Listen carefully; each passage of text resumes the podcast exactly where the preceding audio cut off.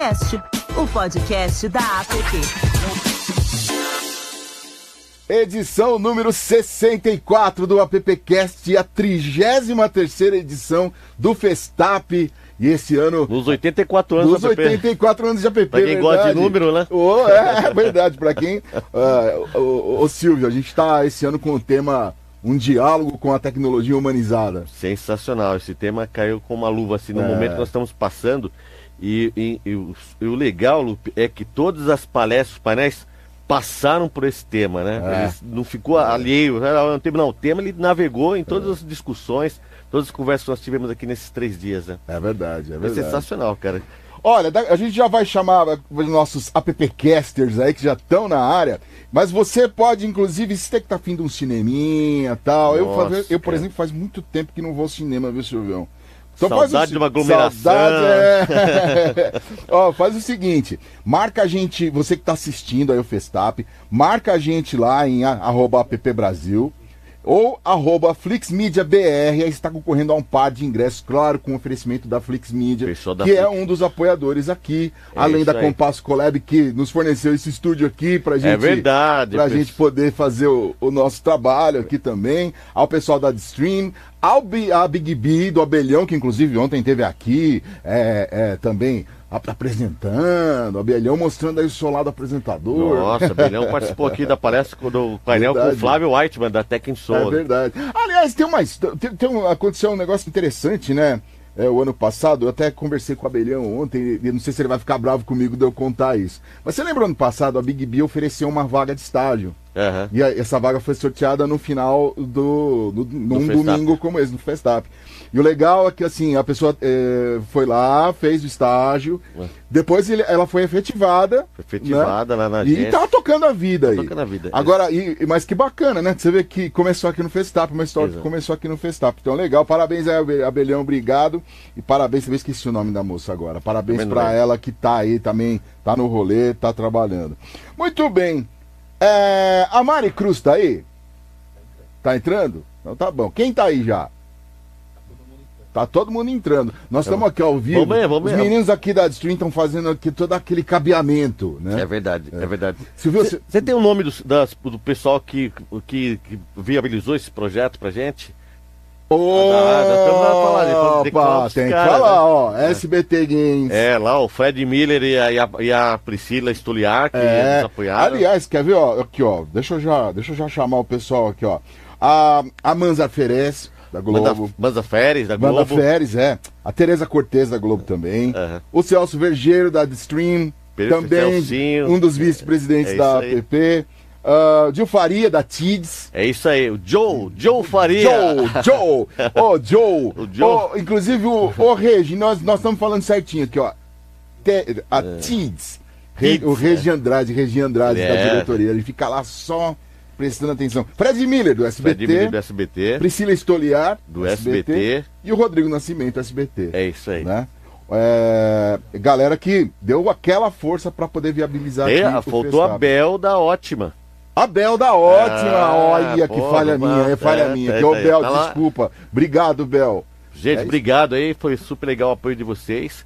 E sem esse apoio, não, não, não ia acontece, acontecer. Né? É não ia acontecer. Mas é o seguinte, ô Silvião, essa aqui é a, como eu disse, a edição 64 do AppCast. É isso aí. E eu tava fazendo uma edição lá embaixo agora, depois a gente vai rodar um. Eu fiz lá um resuminho, bem, bem porque não dá para resumir esses 64. Não, é esse 64.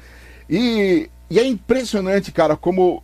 É, o, o, ali foi o, o meu social embrião do, do, nosso assunto aqui do Festap 2021, né? Ele veio, ele veio acontecendo, o assunto veio, veio, veio, veio, veio. Parece que um, um podcast é, é, é, sequência do outro, assim, sabe? Uhum, uhum. É muito bom, é muito bom. E, e quanta coisa legal tem ali.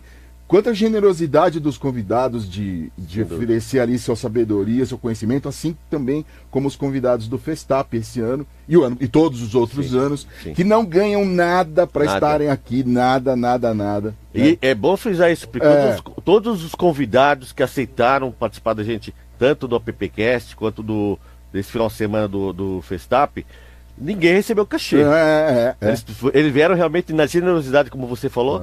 Para compartilhar um pouquinho da tua experiência do conhecimento. Então, mais uma vez, obrigado pelos palestrantes, painelistas, todo mundo que participou. Agora, no PPCast, falou uma coisa legal, Lupe, porque a gente terminava um já com a pauta do próximo, porque aquele que a gente estava fazendo já gerava outros assuntos pra gente, bom, isso aqui já gerou um próximo PPCast. Você lembra que a gente falou assim, ó, uhum. nasceu um próximo APPcast. E aí já tinha um tema pro próximo.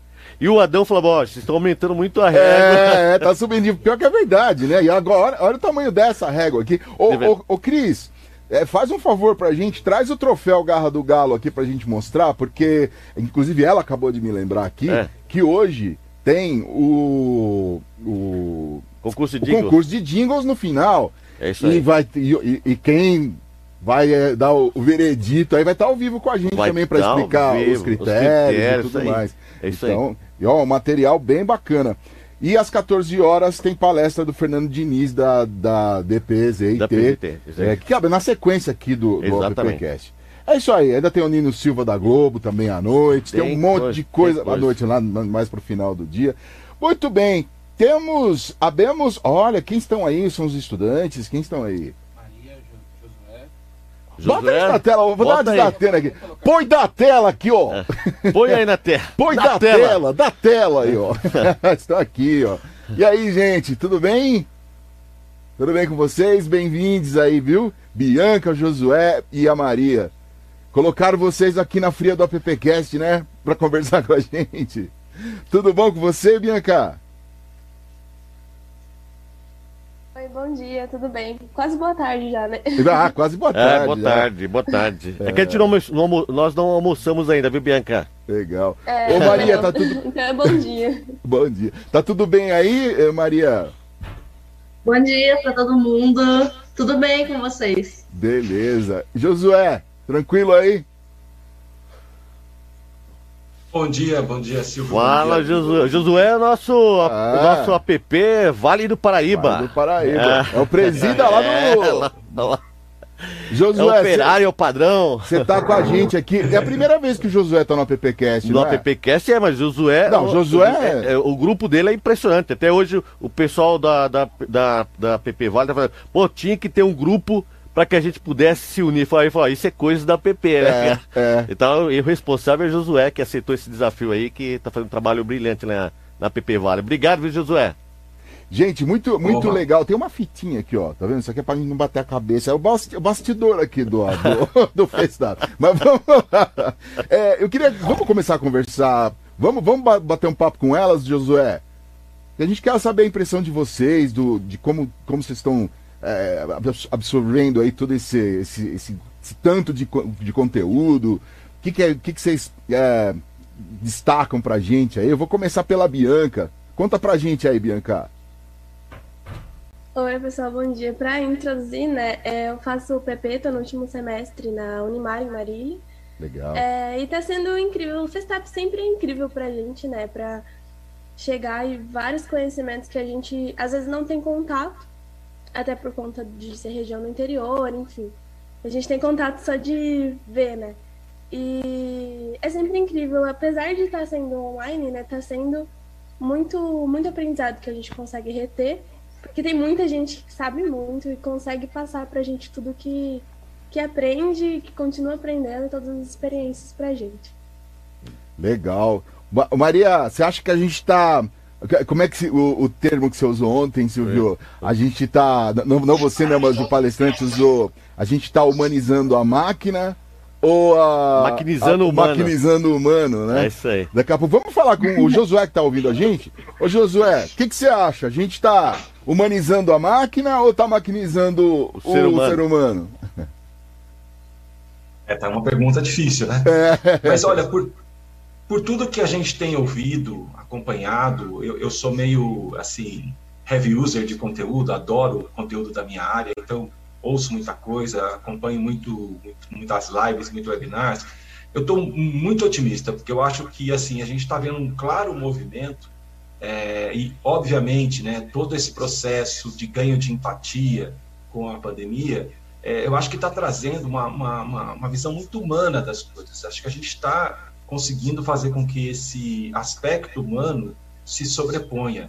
Né? E é óbvio Né? É, a tecnologia tem um papel importantíssimo no nosso segmento, na nossa indústria, mas o fator humano é, tem que estar acima de tudo, e eu estou percebendo que esse movimento está se tornando muito claro entre é, dentro da indústria da propaganda, as agências, os veículos, tal, mas também dentro dos anunciantes. Eu acho que a gente está muito mais no caminho de humanização da tecnologia, sem dúvida nenhuma. Legal, legal. A, a, a gente ia conversar com, com a Maria e aí acabou. Nós, nós trupicamos aqui na tecnologia, Maria. É, eu acho, eu concordo com o Josué, eu acho que não, a gente não está maquinizando o humano, eu acho que a gente está humanizando a máquina.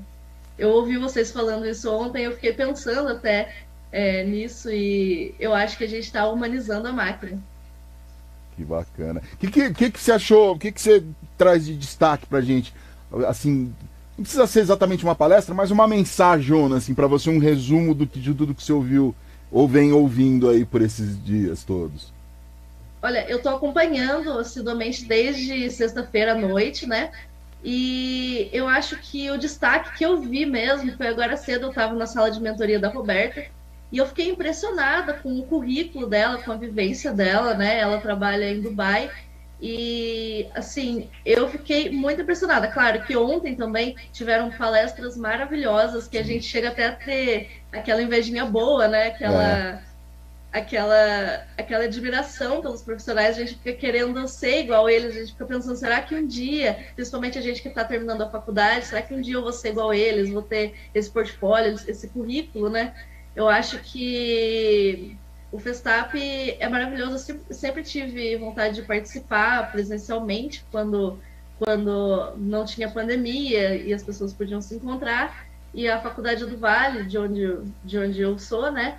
É, todo ano vai, todo ano participa do Festap, mas eu nunca tinha participado. E ano eu estou impressionada com, todo, com toda a infra infraestrutura de vocês.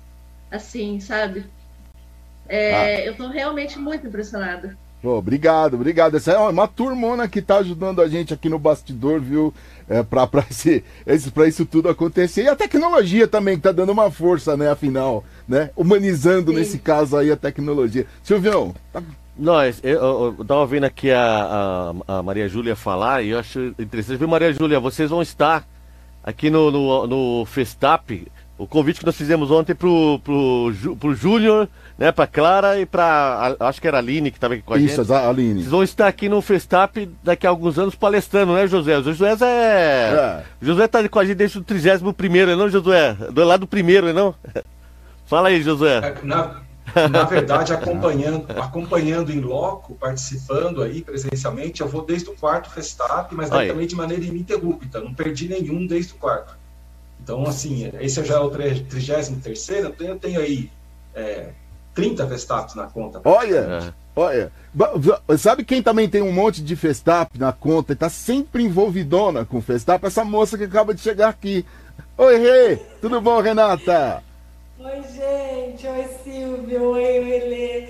Olha, o ano que vem a gente vai estar ao vivo e a cores, tenho certeza disso, de preferência sem máscara, se tudo estiver bem, né? O Festap entrou na minha vida de várias formas. Eu aproveito para dizer que tudo é uma questão de oportunidade. Para vocês terem noção de como o contexto é importante, como o envolvimento da gente é importante, foi por conta do Festap que eu conheci muita gente bacana de mercado, o que me favoreceu é, é, na relação da construção do networking. E aí eu, constru, eu constru, é, encontrei uma pessoa que era um líder de uma escola, a qual eu represento hoje, e por causa do Festap, durante o Festap, eu estreitei relacionamento com essa pessoa e hoje estou aqui no emprego, no, no, no, na empresa que eu sempre quis. Então, o Festap é um grande uh, atalho para é. você encontrar as pessoas certas na hora certa. Ah, encontrar a Maria, encontrar também a Bianca, né, né, Rê? Pra gente poder saber delas, porque esse evento é feito para quem está começando aí, né?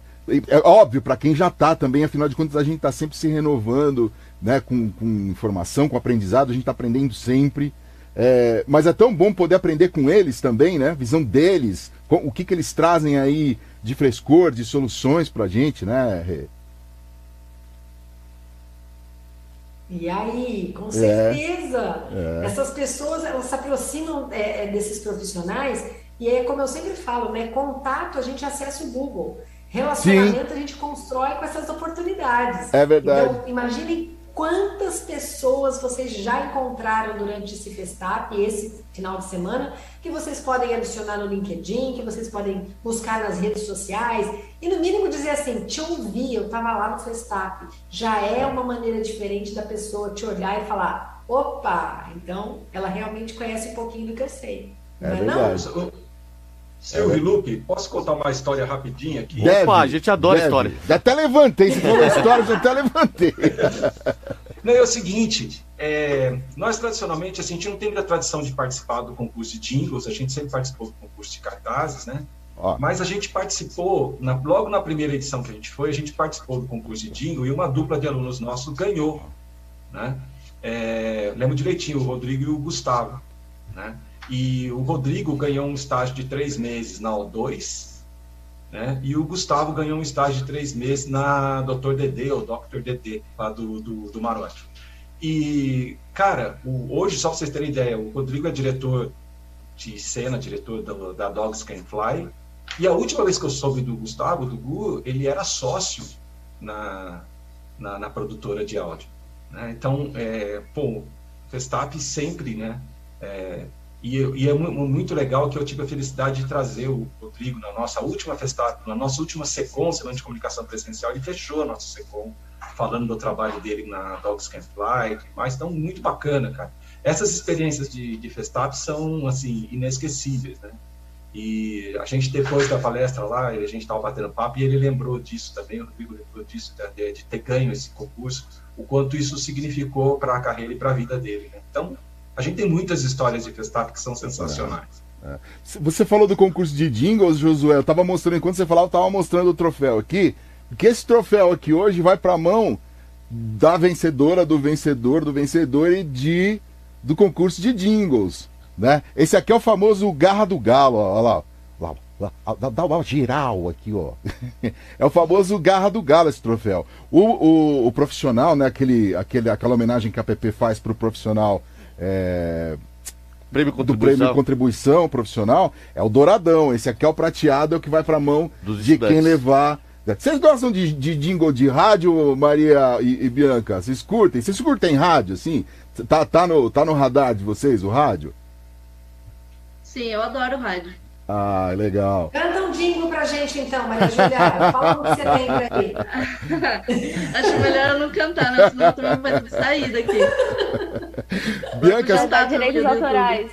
Vai dar direitos é, autorais, é, é, melhor não cantar. É, Boa, faz bem. É, bacana. Poxa, é, Silvião, Josué, vocês querem fazer mais alguma pergunta para para Maria, para Bianca? Renatinha, quer, quer fazer uma pergunta para elas? E aí, meninos, vocês começam? Vamos? É, eu, eu, eu queria fazer uma pergunta que, assim, acho que talvez a Renata, como professora, também tenha a mesma dúvida, né? A gente está nessa sequência de telas aí, de lives, de aulas remotas já há bastante tempo. Sim. Né? Eu queria que vocês respondessem com sinceridade. Por exemplo, num evento como esse, o quanto vocês conseguem ter de absorção? Isso marcou vocês? O que vocês vão levar assim? Não, a gente tem coisas que a gente realmente presta atenção, ou presta atenção em tudo, estou absorvendo pra caramba, porque assim, é, a gente fica nessa dúvida, né? Porque assim, gente, eu até entendo esse movimento dessa geração que é duro abrir a câmera, né? Às vezes tem um pouco de receio de participar no começo, a coisa precisa esquentar um pouco para depois vocês começarem a participar. Queria ouvir um pouquinho de vocês sobre isso. Belíssima pergunta, também quero. Olha, é... Então, é, eu no Festap eu estou prestando bastante atenção porque realmente é algo que me interessa, né? É algo que realmente eu eu tô ansiosa para participar dele. Faz acho que três semanas que o meu, o meu coordenador do curso está falando sobre o Festap e eu estava realmente muito ansiosa. Mas nas aulas, quando a gente estava tendo aula remota, agora a gente já voltou para o presencial. É, eu não. Eu precisava que realmente as coisas esquentassem, como o Josué disse para realmente começar a participar de verdade. É, ainda mais a gente estando em casa, né? A gente tem muita, distra muita distração, né? Eu acho que é, mesmo a nossa geração que está muito presente na tecnologia, cresceu com a tecnologia. Eu nasci em 2000, então a tecnologia já estava presente na minha vida quando eu era criança. é, eu acho que mesmo assim a gente ainda precisa do contato físico para uma absorção melhor. Nada, nada supera o contato aluno-professor ali na sala, da gente tirar dúvidas e, e coisa e tal, porque geralmente, como, como vocês falaram, não, a gente não, não quer ligar a câmera, a gente é, muitas vezes está fazendo outras coisas enquanto está vendo aula, então é, realmente não substitui. Nada substitui o contato. É verdade. Bom, eu acho que é, é uma coisa muito pessoal e de personalidade mesmo. É, eu, particularmente, me adaptei muito bem com o online, até nas aulas. Mas, assim, é quando chama a nossa atenção. Então, tem muita coisa que a gente, às vezes, não está muito interessado. Ou tem alguma matéria que a gente não tem muita afinidade, acaba perdendo um pouco desse contato. Até com o professor, falta atividade prática, que é coisa que a gente não consegue fazer com distância. Mas eu acredito que a absorção tem sido boa até, principalmente agora que eu estou no último semestre, a gente está fazendo o nosso TCC, a gente tem sentido que as orientações online têm fluído melhor.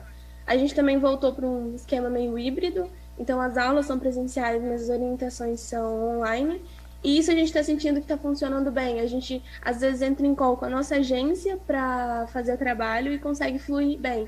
Então acho que o futuro híbrido é uma coisa que está aí, que a gente já está vivendo na faculdade, que está fazendo sentido pelo menos, mas sempre precisa desse contato pessoal, né? Às vezes a gente não consegue fugir disso não. Ah, tomara que a gente possa se encontrar, né, o ano que vem Nessa, no, no, já que o nosso Festap ano que vem vai ser híbrido, eu adiantei, presidente. Já, vai ser, vai ser, vai ser. Não vai ter jeito. Já vai ser híbrido. Então a gente vai estar vai tá um pouquinho ali perto da Renata, perto do Josué. Vamos tirar o, o Josué lá do Vale do Paraíba e, e traz ele traz pra cá, pra cá, como nos velhos tempos, né, Josué? E, e quem sabe também a Maria e a Bianca não vão estar tá na mesa aqui como o pessoal de ontem, né? Uh, tá bem conversando. Meninas, muito obrigado, viu? Demais, de verdade mesmo, por participarem, por ficar com a gente e trazer conteúdo aqui para dentro do AppCast e dentro do Festap também, tá? Obrigado mesmo. Obrigada a vocês por chamarem a gente. Legal, foi, foi, foi, foi bacana. Renatinha, fica aí, Josué, fica aí. Tchau, meninas, obrigado, viu? Tchau, Bianca, tchau, Maria. Tchau, obrigada. Tchau, obrigada. A, a, Renata, nessa, quando tem essas mentorias, é igualzinho todos os anos. Ela fica de sala em sala. Ela vai, vai aqui, vai ali, vai ali, vai lá, vai lá. O que que você tá, que que você tá, como é que você tá vendo aí as salas? Dá um resumão pra gente. Até agora já rolaram várias mentorias aí, né? Dá um resumo pra gente. Sim, a gente já finalizou as três mentorias. E assim, é, eu gosto muito desse, desse projeto dentro do Festap, porque é uma maneira de, de personalizar um conteúdo para um grupo de inscritos, né? Que tem dúvidas sobre trajetória de mercado, sobre carreira, sobre soft skills e hard skills necessários e, e, e, desejados, demandados pelo mercado. E foi incrível, né? A gente teve o professor Paulo, que é um psicanalista, a gente teve a Roberta, que é de uma agência da Thompson de Dubai, a gente é... teve o PC Freitas, que é diretor-geral de atendimento da Agência África, e todos eles é, mostraram, contaram um pouquinho da trajetória, mas deram dicas. E as dicas foram preciosas, porque parecia que a gente estava escrevendo um livro assim: olha, é, tudo que você tem que fazer para não tomar os nãos que a gente tomou e para minimizar os desafios que a gente teve. Porque na nossa cabeça, é, no tempo que a gente atuava, talvez fosse mais fácil uh, encontrar o público e etc. E hoje em dia, depois da fala da Bianca e da Maria Júlia, da pergunta do Josué, a gente entende que esse público ele tem um nível de dispersão muito grande porque ele consegue fazer milhões de coisas ao mesmo tempo. Então, o desafio hoje de entender de gente, que foi o que muito eles falaram, é você voltar e desconstruir esse consumidor, né? mergulhar em conceitos mais, em águas mais profundas, para que o consumidor realmente apareça personalizado. E diante do tema do Festap desse ano, né, tecnologia humanizada, nada melhor do que juntar esse público numa sala de mentoria, embora a gente tenha divulgado aí no YouTube ao vivo, é, para tirar essas dúvidas e provocar reflexões e tentar ajudar nessas inseguranças que esses jovens têm, né? é, de se encontrar no mercado corporativo e principalmente de ser feliz nele, que eu acho que isso é o que mais importa hoje em dia. Foi incrível, é, gente. Mais um é, gol né? da PP foi incrível. O, o, o, Josué é muito generoso, né? É, a disposição desses profissionais em estar com a gente todos os anos aí. É, é, eu esqueci agora o nome dela lá de Dubai, me deu branco mesmo. Roberta. A Roberta. Ela, é. Inclusive, ano passado ela foi palestrante também foi, aqui, foi. né? É, o, o Josué, é, é, é muito é, é, é, de muita. Eu acabei de falar a palavra, agora também deu bom. Generosidade. É, muito, generosidade. muita generosidade dessas pessoas. Eu sou o ponto eletrônico é. do, do, do, do Lupe. continuista, o Lupe. É, é, é, é continuista. oh, mas, Josué, eu queria que você falasse um pouco sobre a participação desses profissionais, né, desses professores, dos profissionais. E também uma coisa que eu achei muito bacana, e a gente fez isso ano passado também, de abrir as mentorias para o pessoal assistir no YouTube né? Quem está lá na sala pode interagir e tal, mas também para quem está chegando agora, está chegando nesse, nesse universo agora, na indústria, poder ter contato com essa, com essa, com essa possibilidade de, de poder ver, ter acesso a tanta informação, né, Josué? É, primeiro falando da generosidade do, dos profissionais, né? É, bom, eu estou lá na, na universidade que eu trabalho, né, a principal, né, a Unital, há 30 anos. E todas as semanas de comunicação, os eventos que a gente faz, a gente também não remunera por ser universidade pública, é muito complicado de fazer, remunerar palestrantes, né? Então a gente sempre contou com a generosidade e, e é impressionante, né, como nessa, nessa nossa indústria as pessoas gostam de, de compartilhar, de colaborar, né? E isso se acentuou nos últimos anos, mesmo antes né, da pandemia. A gente sente que os profissionais cada vez mais querem contribuir. Né? A gente chegou a discutir isso, eu não lembro em qual fórum agora, se foi no Amigos do Mercado, enfim, mas a gente está sempre batendo papo. É. É, do, do, quanto é importante, né? É, do quanto foram importantes, por exemplo, as redes sociais, a, a, o crescimento, o desenvolvimento, a, a penetração da internet, que tornou tudo mais horizontal, então a gente consegue falar com profissionais e alcançar profissionais e trazer profissionais que a gente não conseguiria trazer antes. As duas últimas versões nossas já do, do, do, da nossa semana de comunicação foram 100% remotas e a gente conseguiu trazer gente de tudo quanto é lugar. Né? A gente trouxe, teve ex-aluno falando de Londres, falando da Irlanda, falando é, do Canadá. Então, essa experiência é muito legal. Mas é sempre, a gente sempre contou muito com essa generosidade dos profissionais de querer partilhar é, e, e, transmitir experiência. Em relação à mentoria, a gente está num grande projeto lá no Departamento de Comunicação Social da Universidade da Baté para é, chegar num formato inovador de curso. Então a gente fez muitas discussões, a gente fez é, design thinking, a gente fez né, e uma coisa que a gente chegou à conclusão é que para essa geração, a gente ouviu muitos alunos, para essa geração, o que funciona melhor é o modelo de mentoria aquele papel do professor, que era autoridade, que era não sei o quê, não, não funciona mais. E, e, assim, além dele ter o professor em sala de aula, a, a, gente viu que isso é importante, você ter um mentor mesmo. Então, eu acho que essa iniciativa de vocês, de ter as salas de mentoria, é sensacional. Né? Porque, é, posso estar errado, porque não tenho pesquisa suficiente para dizer isso, mas essa geração ela tem um dado curioso. Ao mesmo tempo que eles têm muita informação, eles sabem muita coisa, por outro lado, algumas coisas eles ficam com muitas dúvidas, eles têm uma série de receios, né? E aí eu acho que a mentoria, muitas vezes, não é porque a pessoa não queira fazer, o aluno, né, quem está começando não queira fazer, ou não tenha vontade de fazer. Muitas vezes ele tem uma insegurança de fazer, né? Ele, ele, ele, ele tem ali três, quatro possibilidades e ele não sabe de repente qual ele abraça primeiro, qual ele testa. E se esse modelo de mentoria para isso é sensacional, né? E e veja bem, a mentoria não elimina o erro, não elimina o desafio. Não quer dizer que o cara não vai ouvir não, que ele não vai tomar porrada, ele vai acontecer do mesmo jeito. Mas assim, o fato de você ter um mentor, né, que muitas vezes ao tomar a porrada, você pode de novo falar com ele, pô, fui lá e tomei uma porrada, ah, então vamos de novo, vamos fazer tal coisa, vamos pegar esse caminho, vamos... eu acho sensacional. Então, essa para mim, essa iniciativa do domingo, das mentorias, para mim foi uma das ideias mais bacanas da organização do Festival. Né? Vocês estão de parabéns, porque eu acho que isso ajuda demais essa garotada que está aí é, né, querendo né, fazer, achar o seu espaço aí no mercado da, da propaganda. Eu queria chamar a Renata de volta aqui, mas antes eu quero dizer, Zé, você precisa entrar no link, Zé Maurício, senão você não vai conseguir participar com a gente aqui. Estamos te esperando aqui, Zé. ô, ô Rê, é, Rei Josué, mas começando com a Rê, o, o, bacana disso tudo, a gente a está num momento no país um pouco complicado, porque eh, eu vou usar um termo aqui, tá, eh, existe muita gritaria, né? Uhum. Tudo é base de muita gritaria. Se grita nas redes sociais, se escreve gritando, tudo é muito no estômago tal. O bacana de, de passar um final de semana com, com isso é que em nenhum momento você tem clima quente, gritaria, você, você não tem ninguém gritando com você, dizendo assim, é assim que você tem que entender o mundo. É tanto compartilhamento de, de, de todas as palestras que a gente assistiu inclusive agora esse bate-papo, é compartilhamento de sabedoria. É isso, né? Não tem sem gritaria, né, Rê? Não, de jeito nenhum. Primeiro de tudo, né? As pessoas que, que constroem o Festap, tanto quem está nos bastidores, quanto quem é, dá o seu tempo para contribuir com, com conteúdo, são pessoas que estão aqui por opção.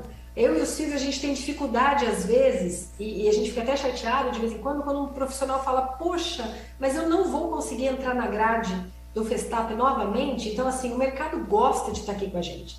Então, da mesma forma que é, os profissionais estão por opção, os alunos também estão, né? Eles escolhem estar com a gente, o público escolhe estar com a gente.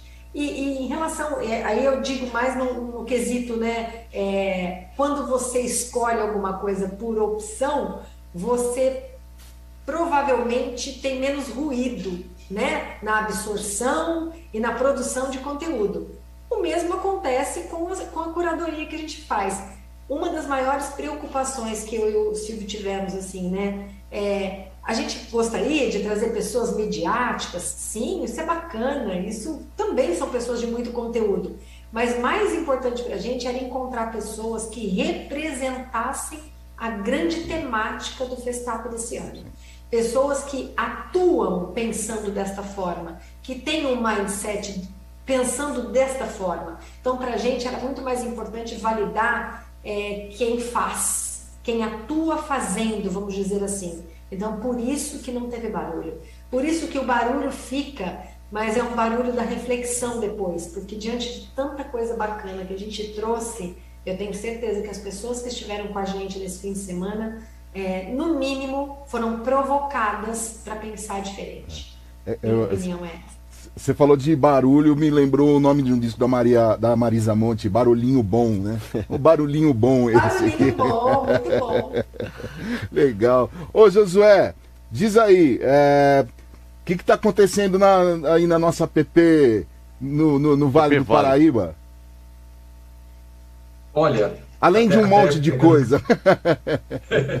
até pegando carona aí na, no que a Renata falou, né? É, eu acho que assim é, a gente tem é, muita gente, né? Muita gente no mercado de comunicação. E quando foi colocado o desafio, o Silvio e o Tony colocaram o desafio para a gente constituir a PP Vale dentro desse novo projeto e tal, que eu acho uma ideia genial. As grandes ideias são simples, né? Essa ideia é de uma simplicidade incrível, as regionais, por isso mesmo ela é genial, né? E eu lembro quando o Tony conversou comigo a primeira vez, eu, eu, assumi a direção do departamento em fevereiro do ano passado, em março começou a pandemia e eu estava assim muito cru na direção e eu fiquei um pouco temeroso, né? Mas aí eu lembrei, olha só que interessante, eu lembrei de uma palestra do Festap que eu tinha assistido há uns dois, três anos atrás. Eu não vou me lembrar o nome do profissional agora, mas no finzinho da apresentação dele ele falou o seguinte, cara, a gente tem que aceitar os desafios que dão um frio na barriga. Esses são os desafios que a gente tem que pegar. E aí, já tinha aceitado ser, eh, ser diretor, que é uma coisa que eu vinha também relutando há muito tempo. E aí, quando pensei um pouquinho, falei, cara, você está com medo, está com frio, é muita coisa, é esse mesmo que você tem que pegar, então vamos embora. Mas voltando no, no, no, que, que isso tem afinidade com o que a Renata está falando, assim, aí na hora de você escolher a equipe, assim, é chato, né? Porque tem muita gente no mercado que você gostaria de chamar. Só que você vai buscar exatamente essas pessoas assim, né? quem pensa o mercado de um jeito bacana, quem pensa o mercado de um jeito otimista, quem pensa o mercado de um jeito positivo, né? E aí a gente vai atrás desses nomes, porque para você compor um time, você tem que compor um time né, que tem esse olhar bacana sobre a nossa indústria, esse olhar produtivo sobre a nossa indústria. E eu acho que é isso que está acontecendo lá. A gente está conseguindo fazer bastante coisa. Eu não sei, acho que o Silvio acabou ouvindo o áudio que eu, eu, coloquei agora há pouco lá no grupo, que é assim, gente, é isso aí, a gente tem que botar as ideias em pé, tem que fazer acontecer. Vamos fazer as coisas acontecerem e a gente vai corrigindo rota. A ideia do grupo no WhatsApp, que está fazendo o maior sucesso, a gente lançou um grupo de WhatsApp porque a gente só tinha o grupo da diretoria, falei, não, vamos lançar um grupo para inserir o mercado inteiro, tá bombando, né? Uhum. E as pessoas estão adorando a ideia de poder trocar ideias lá, né? Isso é muito interessante. Só uma coisa do, da briga, do ruído, é, a gente já viu um muito complicado, um momento muito complicado, que as pessoas elas estão confundindo opinião, né? É, com você tem que aceitar o jeito que eu penso. Uhum. Eu acho que esse é o grande problema. Eu acabei de sair de uma discussão eu estava esperando começar aqui, estava um outro grupo de WhatsApp que eu acompanho, de um cara, não vou falar o nome, um cara muito famoso, um cara que eu gosto muito, e tem um grupo muito bacana que discute digital. E aí, em determinado momento, você coloca uma opinião, o outro coloca uma opinião, e vem um terceiro que ele não coloca opinião. Ele quer fechar a questão, não, é desse é. jeito, pronto, estou é. dizendo que é assim. Para mim, aí eu paro de conversar, porque assim, na verdade, gente, o que a gente tem que entender é que isso não estabelece diálogo. É, eu tenho uma apresentação que eu faço em alguns lugares que é assim: hoje comunicação e marketing é igual a diálogo. Se a gente não souber dialogar, a gente está fora desse mercado. Né? Então, acho que isso vale para todo mundo, para a empresa, para a marca, para a agência e para profissionais, né? para nós todos, pessoas. A gente tem que aprender ou reaprender a dialogar. Isso é fundamental. Né? Então, se a gente tem um espaço em que as pessoas dialogam de verdade, a gente não tem confronto. Tá? Tem uma cena Deixa eu só falar aqui, mas aí eu paro, juro. Mas imagina, Josué, que isso para falar. Tem uma cena genial, é um dos filmes mais sensacionais que eu assisti faz muito tempo, que é sobre Steve Biko, que é um líder também da África do Sul, quase tão importante quanto Nelson Mandela, mas ele morreu. Ele morreu, infelizmente faleceu. Né? E ele, a primeira vez que ele é levado à corte na África do Sul, né, o juiz, o o advogado lá, o promotor, que fala para ele assim: Você está é, tá sendo acusado de promover o confronto. Ele falou assim: Não, eu não nego. Então você não nega que promove o confronto? Ele falou: Não, mas eu promovo um confronto de ideias, eu converso, eu diálogo. Da mesma maneira, senhor promotor, como estou confrontando o senhor agora, com todo respeito, dialogando e conversando. E isso eu levei para o resto da minha vida. Essa cena eu acho genial. É. E eu acho que é isso que as pessoas precisam retomar. Né? Mesmo quando você confronta uma ideia, quando você você não está agredindo, você não está ofendendo, você não está você está querendo dialogar, está querendo conversar. Acho que as pessoas precisam retomar isso. Né? Acho que isso é fundamental. Agora aqui o ambiente está fabuloso, realmente sensacional. A gente teve muita troca, muito diálogo. Eu acho que é, eu acho que você reúne pessoas que têm esse mesmo espírito, essa mesma vontade. Acho que isso faz toda a diferença. E sabe uma coisa, Lupe, eu vi agora o Josué falando. Primeiro, antes de dar, dar minha opinião a respeito do que o Josué falou.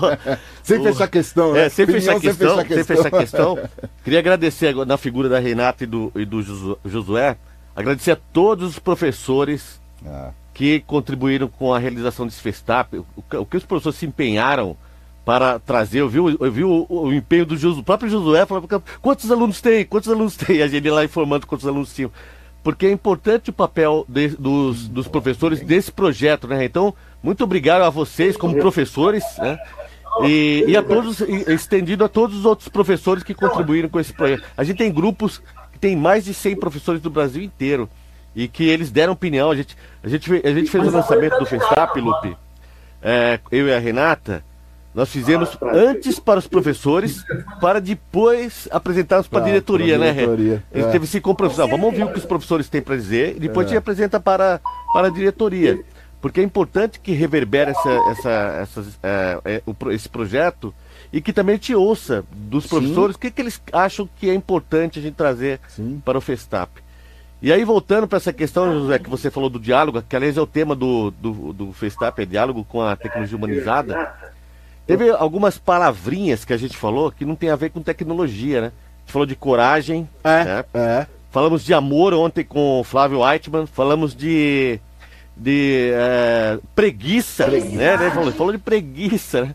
Então, assim, a gente tá falando de tecnologia e ao mesmo tempo tô falando de coisas que é? são fundamentais para o ser humano, é. né? Para que a gente possa ser criativos, para que a gente possa dialogar, para que a gente possa estabelecer um ponto de contato com os, nossas, os nossos consumidores, os alunos, com o mercado. Porque a tecnologia ele ajuda, mas ele não é, ele não faz com que esse diálogo aconteça. Né? É. A gente vê, por exemplo, quantas é, a, a bots, né, os, a, a, inteligência artificial, ela não estabelece esse diálogo como, como o Josué falou.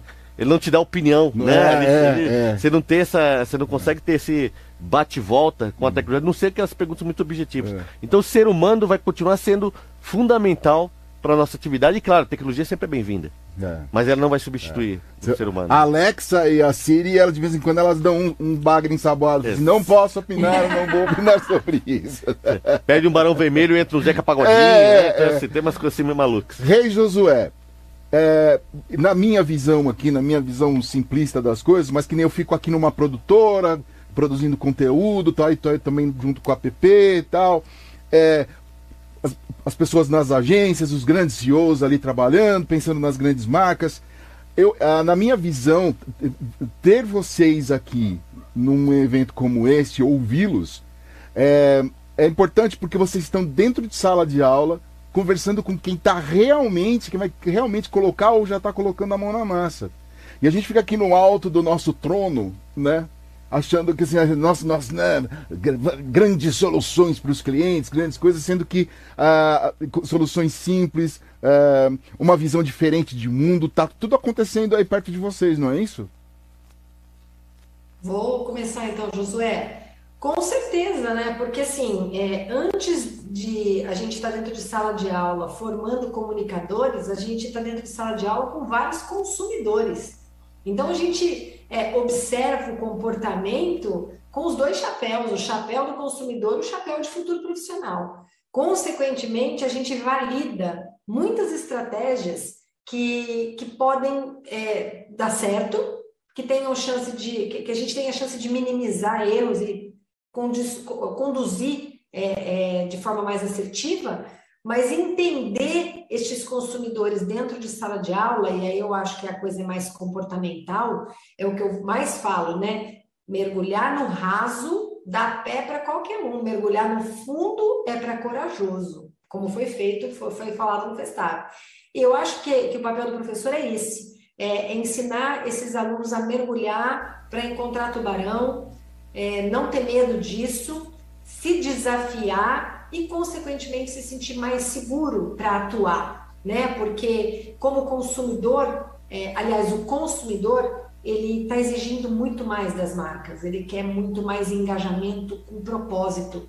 É, só que a palavra propósito ela foi tão esvaziada e tão é. É, é né, desmerecida no, nesse sentido, tudo é propósito, que as pessoas não estão entendendo que o que o, o, o aluno, o consumidor quer é, é marca que mantenha o discurso, é. entendeu? Com reputação, com respeito e assim por diante. Então, realmente, ser professor hoje em dia é um desafio. E para fechar minha fala, Silvio, você tem toda a razão. O nosso salve para todos os coordenadores de curso, professores engajados, porque sem eles o Festap não acontece, porque eles entendem que eles são o caminho para que o jovem encontre é, o que ele quer ser quando crescer, né? E é isso que a PP ajuda bastante.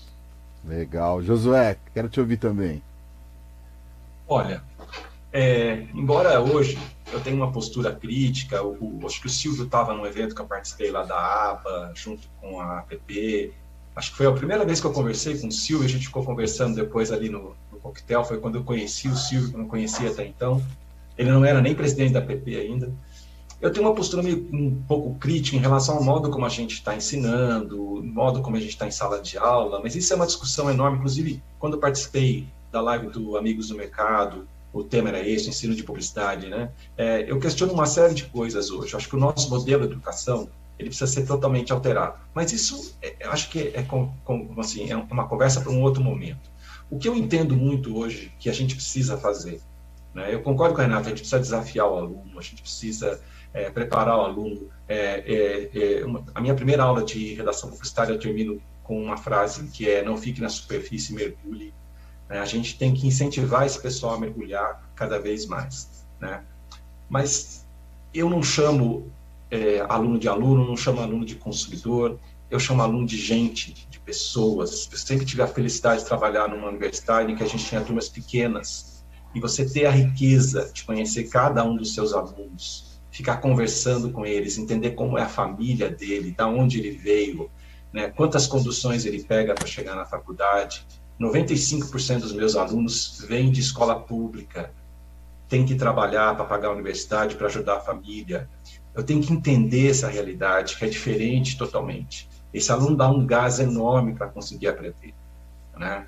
Então, entender tudo isso, é, contar também uma historinha muito rápida. Eu tinha uma menina que comecei a dar aula para ela no terceiro semestre, e quando davam assim, uns 10 minutos da minha aula, eu ali achando que a aula estava fantástica, ela dormia, mas ela dormia assim de pesado.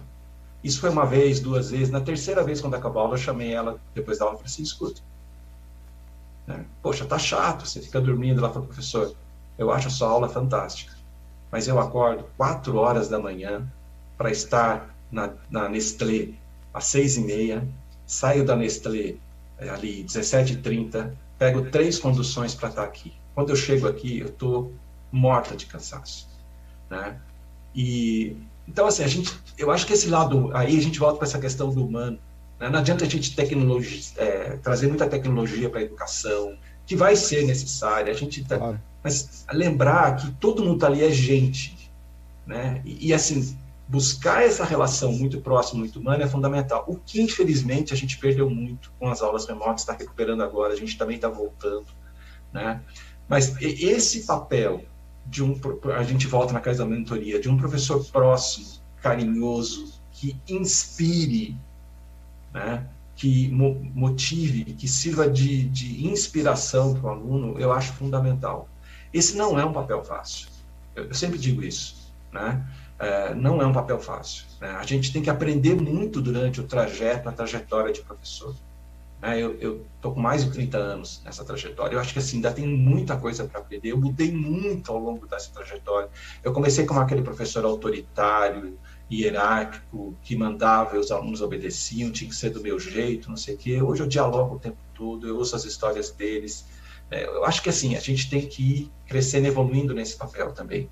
Agora, não tem sido um papel fácil. Né? Nesses últimos meses aí de pandemia, a gente passou por muita transformação. É, e eu sempre aproveito para dizer isso. Eu, eu aqui saúdo toda a minha equipe de professores e todos os professores do Brasil que conseguiram fazer a coisa continuar andando nesse período. Com todos os problemas que a gente teve, a gente pode ter tido perdas e com certeza nós tivemos. Por isso a pergunta que eu fiz para as meninas.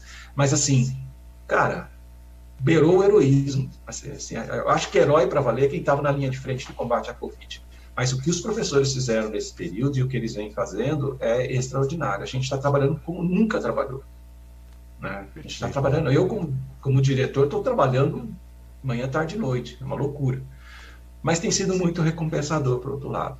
Então, assim, é entender que esse público que está lá, elas são pessoas que têm histórias, têm narrativas, têm, que a gente tem que entender isso. E a gente só entende isso sendo gente conversando com gente é, e de uma maneira muito horizontal. Hoje é muito nisso que eu acredito, e aí acredito que a gente tem que mudar todo o modelo de ensino, tudo que a gente está fazendo, esse negócio de ficar lá dando aula de mole 40 não funciona mais, mas isso é discussão para outra hora. Beleza. Legal. Você, você falou que tem trabalhado muito. Sabe quem tem trabalhado muito além de vocês e toda essa galera que está fazendo a, o Festap? O Ednilson aqui, ó. Ele, a Maiara, e eu sempre esqueço o nome do outro rapaz, mas que injustiça, Ednilson. Seja bem-vindo de novo aqui, viu? Ednilson, eu, eu, eu, queria saber, é, eles usaram muito a, a expressão mergulhar, né? né? É, como é que fala assim, mergulhar no raso? Tamo aqui, esse é o esse é o Festap 2021. Tem uma moça bem legal aqui ó, na tela aqui na nossa TV Zona aqui. Ela chama Marta Gucciardi. É, ela faz parte da diretoria de diversidade da APP. E tá aqui hoje com a gente para trocar aquela ideia. Ô, Marta, tudo bom? Gente, que bom estar aqui com vocês. Eu vim para a hora do tricô do Festap, é isso? É isso aí, é isso aí. Ontem, então, ontem, ontem você estava lá com o palestrante. Hoje você tá vendo, Sim, você pro tricô. Tava... Não, ontem eu estava firme e forte, Luke. É. Foi um dia, foi um momento de muita emoção para mim, de verdade. Ah, Agora também, né? Acompanhou. Porque é maravilhoso. Sim, sim. Ah, foi, foi lindo aquilo, viu? A gente acompanhou, viu, Matinha? É. Você botou o Joaquim para fazer o almoço, legal. foi isso? Então, menina, eu vou dizer que eu tô sendo deixada de lado porque o cheiro que tá vindo, o meu oh. cachorro tá maluco, tá? Se rolar um latido, estamos em casa, certo? É. O, o Silvio botou a gente de castigo aqui, então agora só. Vamos ter que. Aguenta, mas a, mas a Geni, a Geni e a Cris, que estão sempre dando uma força lá, estão garantindo também o nosso lanchinho lá, né, Silvio? É verdade, é verdade. As meninas são operárias. É. Ô, Martinha, você gosta ah. de cinema, lógico, né? Sim, amo cinema. Ah, amo então. Cinema. Foi minha primeira área de pesquisa na vida. Olha que legal. Você que está ligado aqui, ligado aqui no Festap 2021, marca nós lá nos canais, é, arroba PP Brasil e arroba FlixMediaBR. FlixMediaBR. E aí está concorrendo aí. Você tem, marca a gente, né? Posta lá que você está assistindo a gente e tal. E aí, quem sabe você não leva um par de ingressos para curtir um cineminha e tal. Olha o Zé Maurício aí, ó. Fala, Zé! Zé, acho que você tá mutado. Olha lá. Enquanto. Ô Zé, enquanto você se acha aí que a gente não tá te ouvindo, fica aí, não sai daí. Adão Casares, você tá bom, nego? Câmbio, me ouve? Sim. alto e claro. Me agradeço ao Marcos da técnica e a Mari Cruz aí, por favor, que tava difícil aqui. Ô Zé, fala alguma coisa com a gente aí, Zé. Vamos resolver o problema do som do Zé e a gente já volta com ele. Não sai daí, Zé. Adão, Adão e Marta. Adão e Marta, vamos fazer um resuminho do que rolou até agora, as impressões de vocês, é... uma, uma palavra que ficou aí para resumir. Quero, quero ouvir vocês. Vamos lá, vamos começar com a Marta. É, bom, primeiro, é, parabéns para todo mundo que organizou esse line-up, tá incrível mesmo a Festap. Tá. É, eu fiquei muito impressionada ontem com a palestra sobre tecno-humanização, né? Uhum. E fiquei pensando no nosso, no nosso não sei se isso é muito cringe de novo, tá? Mas para mim um dos papas, um dos papas da, da comunicação é o McLuhan, né? Quando ele fala que que o meio é a mensagem. E aí a gente, muita gente defende é, o digital como uma plataforma, mas vai, vai muito além disso, né? Acho que na verdade talvez demore ainda uma década ou mais para a gente entender como tudo isso interfere realmente na nossa vida, no nosso processo eu não sei se chamo de evolutivo ou involutivo, enfim, mas no nosso processo, no nosso caminhar, né? Eu acho que, que ontem essa palestra realmente mexeu muito comigo e, e eu fico pensando bastante sobre isso. Isso é uma coisa que que me tira um pouco o sono, né? Quando a gente pensa nos teóricos da comunicação, nos teóricos da comunicação que vieram depois do advento da tecnologia, isso é uma coisa que realmente me balança bastante. Agora, é lógico, não é mesmo? Que eu tenho que ressaltar o quê? Eu tenho que ressaltar uma palestra de games, não é? Oh! é afinal, afinal. afinal, não é? é eu quero. Eu acho que foi o que mais me impressionou. Legal. Enquanto a gente resolve o probleminha de, de som do Zé, eu quero ouvir o Adão. Bota o Adão Casares cheião na tela para ele ficar bonitão, assim, igual a Marta. Cadê ele? Ah lá. Ah. Oba. Ah, Bonitão. Ah, acordou, acordou. Ah, acordou. Deu uma cochiladinha ali, mas voltou. Ele pegou um bagre, agora acordou. Vai. Fala aí, Adãozinho. Quero ouvir tuas eu... impressões, cara. Primeiro, fantástico, adorei. Começar pela banda do Arnaldinho Rosa lá e a turma dele, achei isso maravilhoso, achei uma humanização linda. Agora, uma coisa que me marcou muito foi na palestra do Fábio Whiteman, espero ter pronunciado direito. Ele disse assim: o digital morreu, pois tudo é digital. Os dados morreram, pois eles estão por toda parte. A parte mais valiosa da comunicação continua a ser humano. E você só se venda pela criatividade. Vida longa a criatividade. Eu, eu isso na minha opinião, é a frase do, do Festap, na minha opinião. Tá? Eu achei que isso foi muito marcante É. Foi forte. Porque a digital, olha só, eu estava aqui tentando conversar com vocês, o Marcos me ajudando, a Maricruz me ajudando, e nada rolava, pô. E o digital está na nossa vida, né? E sem isso não aconteceria, né? Ele está é. tão na nossa vida que ele não é mais novo. Ele já faz parte dela, né? É, é, uhum. é verdade, é verdade. E, tem, e, não, e, essa apresentação do Flávio era é muito interessante. A gente estava falando aqui, né, Adão, ah, com o, o, professor Josué e com a Renata, sobre que, as palavrinhas né, que a gente ouviu nessa, nesse final de semana, né? Amor, coragem, preguiça, né, que, que são coisas inerentes ao ser humano, né? Então, apesar de a gente estar tá falando de tecnologia humanizada, a gente falou muito do ser humano. A gente falou, aliás, a gente falou mais do ser humano do que de tecnologia, né? Do que tecnologia. Eu tô achando isso fantástico, não é, Adão? a, gente, a gente vê a tecnologia como um. Né, vem uma coisa grande, gigante. Assim, de repente, Adão, a gente, a gente vê que. Não ouviram, não. É, ela não está chegando, ela já chegou, né? E chegou é. faz um é. tempo. Né? É. E a pandemia não, acelerou isso uns 10 anos na é. vida da gente. Né? É gente, imagina, não precisa ir muito longe. Imagina há cinco anos a gente passando pela situação que a gente vem vivendo há um ano e meio, sem os recursos que tem. Cara, seria impossível. Estão me ouvindo aí? Agora estamos ouvindo Zé. Estamos ouvindo você, Zé. Estamos ouvindo você, Zé. Olha ele lá. Né? Bota o Zé Cheião na tela, assim, pra gente. Dá pra botar o Zé Cheião na tela? Te revendo aí, seu Adão hoje. O seu Adão tá sério hoje, né? É. legal. Ô, Zé, Zé tá bem-vindo aqui, Zé. Eu estou gostando muito do Festap desse ano, eu acho que está dando tudo muito certo, né? Eu fiquei muito feliz de, de ver o Festap tão bem nesse ano, né? Tão bem. É, essa dupla aí, essa dupla que está do nosso lado aí, Marta, essa dupla aí é sensacional. São tampados. Sei bem disso. É. Agora que o Lupe sentou, gente ficou na mesma é, altura. É, agora, aí. senão o Adão me dá bronca. É, não pode ficar maior que o presidente. gente, é, bom, vamos, vamos, vamos lá, vamos ouvir. Ô Zé, você está acompanhando as palestras também, né? Tem alguma que te. Ah, de ontem à tarde não, porque eu fui convocado aqui para uma. Tem uma, tem uma senhora aqui que manda em mim. Ah. Eu fui convocado por ela. Eu, é, tive as voltas, eu tenho, tenho uma viagem para Porto Alegre, que foi cancelada, tive que ir lá para o aeroporto. Aliás, um negócio assim lamentável, né? o aeroporto Santos Dumont, Santos Dumont, o aeroporto Congonhas, Congonhas aqui em, em São Paulo. Aquele monte de lojas que existiam lá não existem mais, só tem quatro lojas. A livraria, aquele café ali na, na livraria, uma, uma Dudalina e uma loja de, de, de, de brindes, assim, de, lembranças. É lá, meu, todo, o resto tudo fechado, tudo apagado. Naquele corredor lá, né, Zé? No, é, tudo fechado, tudo, um negócio lamentável lá, sabe? Mas é a vida, né? né? Todos nós perdemos muito, né? Só quem ganhou isso foi o Lupe, né? o Lupe, tá vendo? Nem vejo, não.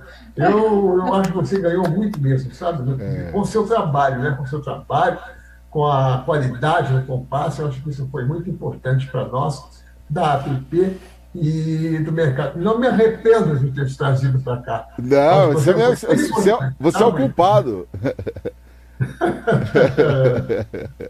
Legal. Oh, vamos, gente, vamos voltar para o assunto, o assunto Festap 2021. É, a gente estava tava aqui falando né, da, com, a, com a Renata e com o Josué, uh, falando um pouco sobre esse momento, a gritaria, o nervosismo. E, e, e o, apesar de tanto conteúdo, né, ali gente, nós fomos bombardeados por bons conteúdos desde sexta-noite até aqui, e ainda não acabou. É, essa, o, o, quanto ajuda né, a gente esse tipo de, de, de festival para você sair um pouco com a alma limpa, né? Assim, de você falar, poxa, tem jeito. Né? Muitas coisas, né? a comunicação tem jeito, né? Uh, uh, uh, repensar, repensar mesmo a nossa indústria, né? É, eu, o que eu acho mais legal desses. Posso? Pode, Mulher opa! fogo, né? Chega nessas horas, eles dão uma priorizada. Ok. É, eu, o que eu acho mais legal disso é que a gente vive no automático o tempo inteiro, né, Lupe e Sim. Silvio? Então, quando a gente. Quando acontecem eventos como esse, é uma oportunidade que a gente tem de, de sair do lugar comum né? Uhum. De sair, vou usar essa expressão que é um clichêzão, mas enfim, de sair da caixinha e, e conseguir enxergar outros movimentos, ouvir outras falas. Isso é tão importante, né? Porque se deixar a gente fica das seis à meia-noite é, elocubrando sobre os nossos próprios pensamentos, né? Então, é eu acho muito importante a gente ter acesso a outras falas, sabe? Não é à toa né, que eu estou na diretoria de diversidade.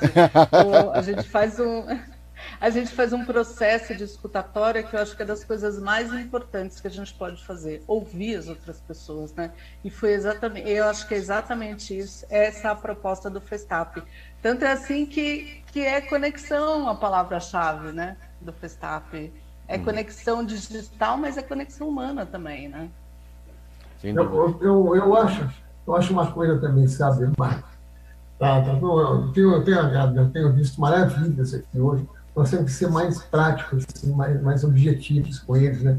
O que, que o cara quer? O cara quer informação, né? Eu, eu, eu, eu preparei, eu me preparei para vir aqui e tal. Vocês sabem que eu sou, eu sou colunista de propaganda, né? Eu já fiz só 570 colunas na, na Rádio Web. Né? A Rádio Web é uma empresa produtora de notícias para, para as emissoras de rádio no Brasil, que não tem noticiosa, e já estou em 570 e tantas lá. Né? Também participo de uma coluna lá de Porto Alegre, a coluna do Nenê, que eu faço crônicas semanais também. Bom, agora eu sempre procuro dar uma dica para as pessoas, né? Eu, eu trouxe aqui alguma, algumas dicas aqui do, do, também não é só a minha opinião. A minha opinião, o pessoal já se chateia com ela na, nas colunas que eu faço. Então, eu estava pensando, a gente, fica, a gente fica pensando muito da qualidade da mensagem, da beleza da mensagem, a criatividade da, do, do, do necessário. Eu sou um cara muito prático, muito objetivo. Né? Eu, eu vejo a, a, a, criação tem que ser linda, tem, mas e daí o resultado que ela vai trazer, né? O que, que os clientes desejam? O que, que os clientes querem? Se vocês quiserem ouvir, eu trouxe aqui um depoimento da Sandra Martinelli, né, presidente executiva da ABA, que fez para nós, né, da, da APP, uma visão do que os clientes desejam em um futuro próximo. Querem ouvir? Claro, queremos, queremos. Ela, ela, ela gentilmente deu, deu esse nosso pedido, né? E colocando que os clientes pensam, pensam em o que exigirão dos profissionais de marketing.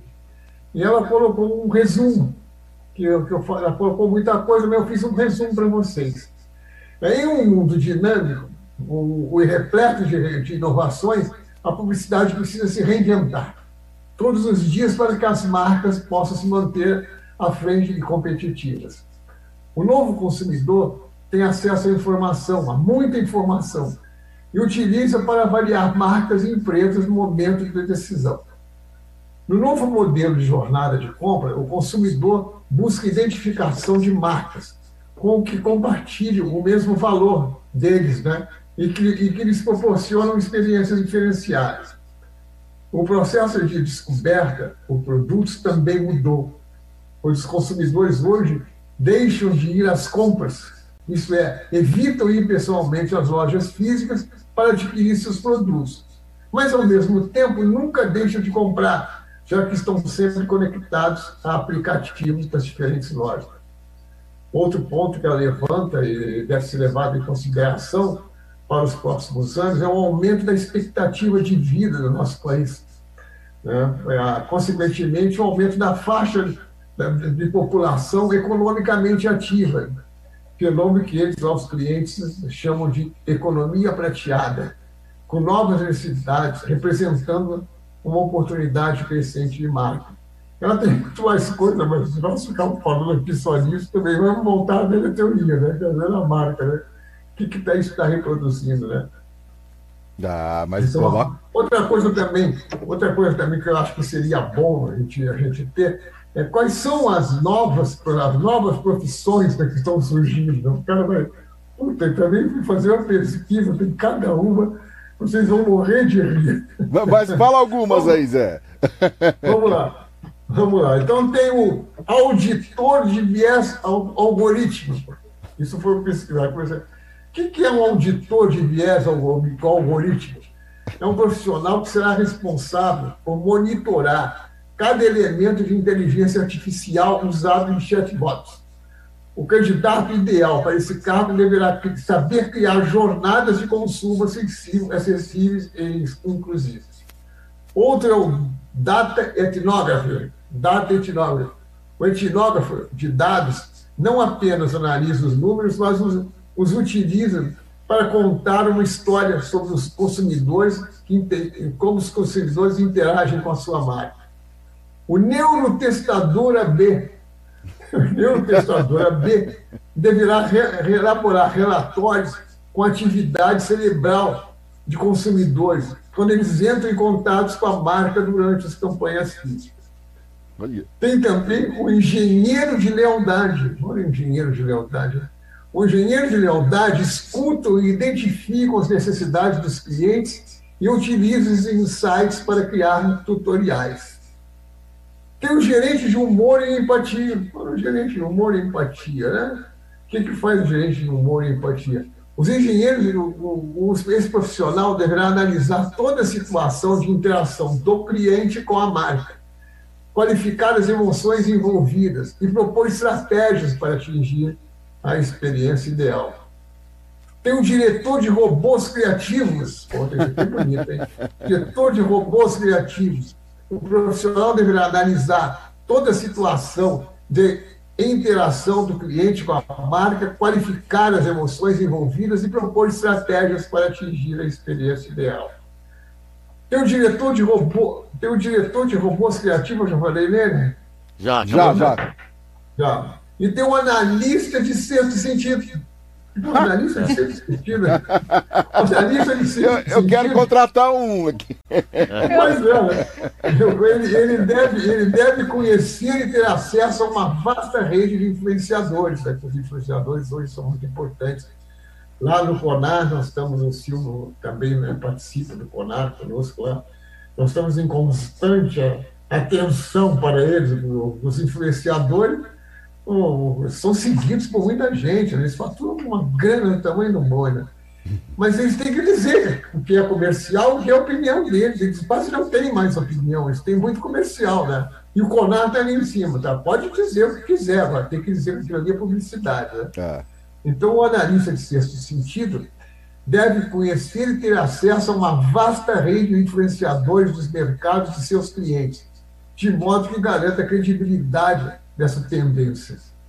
O que vocês acham? Eu eu estou incompetente aqui para tudo isso. Nada. Eu quero me candidatar a gerente de né, humor e empatia. Humor e empatia. Ô, ô Mari.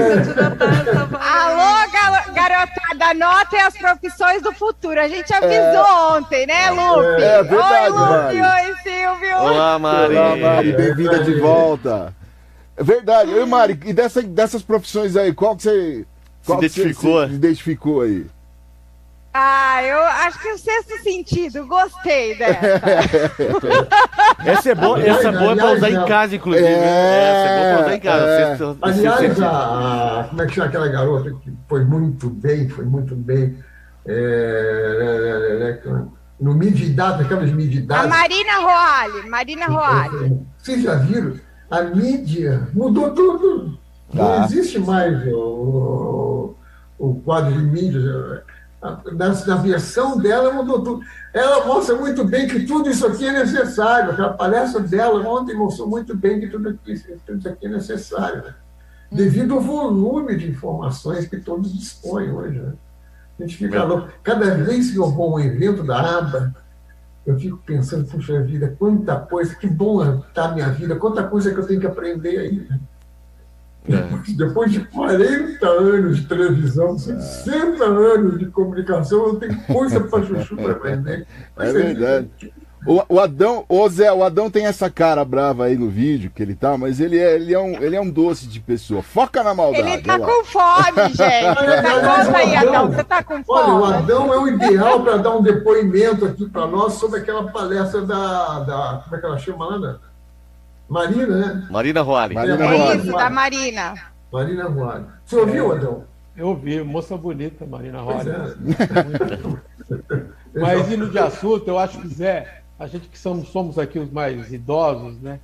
Eu acho que a mídia começa de verdade com o digital. Até o que era feito antes, que era o demográfico, psicográfico, deixou de existir. Porque hoje, pelo digital, eu consigo saber a preferência e o gosto de cada um, tá?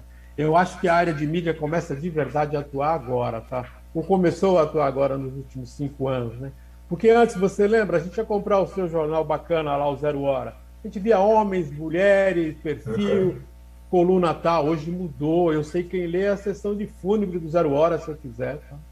Então a mídia começa de verdade a atuar agora. E esse profissional de mídia não pode mais simplesmente ser um cara que fez uma faculdade e se formou. Ele tem que continuar estudando e aprendendo, porque senão ele fica para trás. Tá? Ô, ô, Adão, e uma, uma coisa legal, perdão, acho que a Matinha quer falar? Adão. Ô, Adão, mas só para complementar não, tudo isso aí, Matinha, a gente vai precisar de seres humanos para fazer isso aí, não vamos não, Matinha? A gente vai precisar de seres humanos, sim, e a gente tem entendido cada vez mais isso, né? Porque teve um tempo que a gente achava que a, a máquina vai substituir todo. Não é bem assim. Lógico que a máquina vai substituir, sim, muita força de trabalho, mas a conexão, é, é, o humano, esse não tem como, né? E as profissões, elas. Isso está cada vez mais claro. Quando a gente pensa no ah, Zé, você falou primeiro lá que era o auditor. Eu, eu já me interessei de cara, entendeu? Era um auditor de qualquer coisa, mas eu me interessei de cara. É o auditor achei... de viés algorítmico. Isso, de viés, cara. É, é impressionante. Isso. É, e olha que incrível, né? Como a gente não percebe as bolhas que se formam no digital. Tá. Isso é o Twitter, por exemplo, é uma rede que já já declarou que, que os resultados que ela apresenta têm vieses, né? Então, é, olha, eu, eu me candidato a essas duas vagas, tá? Gerente de empatia e auditor de vieses, amo isso. Ó, oh, muito legal. Tem, tem um... Martinha, e, e, e uma Fala, coisa que a Marta falou muito legal aí dessas profissões, e ontem a Fernanda da Alpargatas falou, né, que ela contrata os community managers, as comunidades, e o Du já chegou com uma camiseta Science of Marketing. Oh. Eu acho que é essa vaga que ele está procurando. É isso, Du? É isso tá, veio no Festap procurar a vaga, Du? E aí, Edu? A gente já, já vende anúncio, né? Boa tarde a todos aí. Pô. É isso aí. A propaganda é a alma do negócio, não é esse o jargão? Ó, muito legal. É isso aí. Cara, e vaga bom. é o que não falta, né? O, só, só complementando aí o que vocês estão falando, que a, a Martinha acabou de dizer aí, né? A gente estava no, no painel agora há pouco com o, o, Paulo Cunha, né? Falando exatamente de como a nossa cadeia de comunicação só ganhou com o digital, né? O quanto que a gente tem um milhão de possibilidades hoje a mais para trabalhar, né? Hoje a, a, publicidade dentro da cadeia de comunicação tem uma importância gigantesca. A gente avançou muitas casas aí no jogo e são oportunidades que, que vão pipocando, né? E o que mais acontece, como a Mari até brincou aí, é cadeira vazia, né?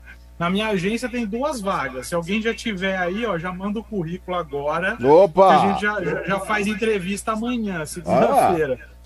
Porque é exatamente isso, né? É, falta gente qualificada, né? que realmente sim, fala assim, não, eu sei fazer isso, eu estou me dedicando a isso, eu tenho experiência né, nessa área, né? Porque ninguém quer, sabe, quer contratar alguém que sabe fazer é, mais ou menos, né?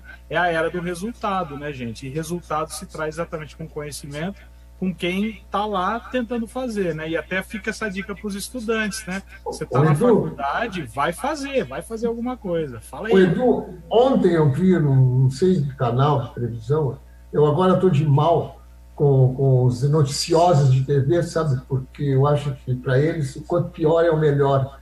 Porque eu, eu, eu, já, de, eu de problema já estou cheio e tal. Mas o que tem de oportunidades para, para, para, para, profissionais de, de, de, internet, né?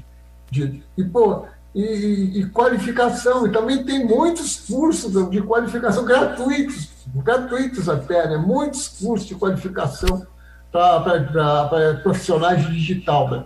Hoje o cara tem que ser digital. É. Tipo da Maurício, aquele do jornal, ah, já é. Por falar nisso, eu vou contar uma coisa para vocês. Vocês não digam nada para ninguém, sabe? porque mim, vocês podem me, me envergonhar depois. Eu leio jornais. Eu também. Eu também ainda leio, viu, Zé? Então, eu também leio. Então, Gente, eu também leio. Dedinho preto, ó. Dedinho preto porta. da tinta ali, ó. E você quer, quer ver uma o dificuldade? Eu tava lendo com luvinha, mas tá valendo. É, Zé, e às vezes eu tenho dificuldade. Eu, além de tudo, eu leio, eu leio aqui o Estadão todo dia, ainda vou ler a zero hora edital lá. Me cansei de brigar com a zero hora, que eu queria receber, pô, vivendo, vivendo dentro daquele jornal tanto tempo eu gostava de manusear o jornal, né? E quase me mandaram para aquele lugar. Eu falei, Pô, para de ser chato. Eles não, não, eles não têm mais jornal aqui, né? Mas tem a internet, as informações, as coisas é. se complementam. Aquele negócio que ela disse lá, a Sandra, as coisas se complementam, né? Você, você tem, tem que estar muito atualizado com o complemento das coisas, né? Eu, e objetividade, né? Oh, oh. Objetividade. Eu fico vendo os criadores, o cara ah, criei um troço maravilhoso. Vem cá, meu, e aí? Qual vai ser o resultado do cliente? Tá bonito, tá lindo, mas e aí? É, como é que, como é que o cliente vai ver essa, essa tua criatividade? Ô Edu, queria fazer uma pergunta para você, para a Martim, para a Mari e para o Adão também, para o Zé. A gente está criando, o Zé deu uma relação de novas, novas, novas profissões e tal. A gente está criando um exército de analistas. Ponto, né? Porque Sim. você vai ter tudo análise, analisando alguma coisa, analisando comportamento, analisando dados, analisando é, empatia, né? É como ser mais, como a marca ser mais em, em, empática. É mais um para é. falar que eu tô acima do peso. Então, mais uma análise. Olha, a gente tá criando um exército de analistas e tá, a gente vai ter que trazer o ministro do, do, do Trabalho para explicar como é que eles vão dar nome lá na, no Ministério do Trabalho, no é... social, para esse monte de cargo não que não tem existe. mais ministro do Trabalho. Ah, é verdade, Matheus. Deve estar junto com o ministro da Cultura, em algum lugar, né? Mas enfim, já pra lá. É, Mas enfim. É... Aliás, tem ministro, hein? É que a gente não tem ministro do trabalho, não tem ministro da cultura. Né? Então, é, deu, deu. Mas a questão é como, como tratar esse assunto do ponto de vista burocrático, né? Pra gente entender que ó, não existe cargo, analista de BI. Aí você vai procurar onde é que é analista de BI. Aí não tem essa. É. Não tem essa função. Não existe a função. É. Aí você tem que criar uma coisa para. No final você tem um monte de analista. Não é isso, Edu, que ele está fazendo? É, e, e essa área está crescendo, a de inteligência, cada vez mais, exatamente por conta do que a, o, o Zé acabou de dizer aí, né? A questão do resultado, né?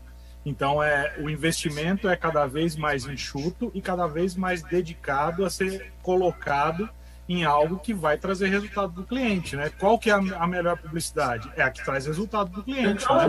É, não, não, é a que é bonita, linda, né, Zé? Maravilha. Não é o filminho só bonito, né? Tem que trazer resultado. Então, assim, a, a criatividade continua sendo é, o primeiro plano, mas logo colado com ela é a inteligência de dados aí, a informação. E aí a gente começa a abrir realmente, Silvio, como você disse aí, essa, essas possibilidades do, do analista, né?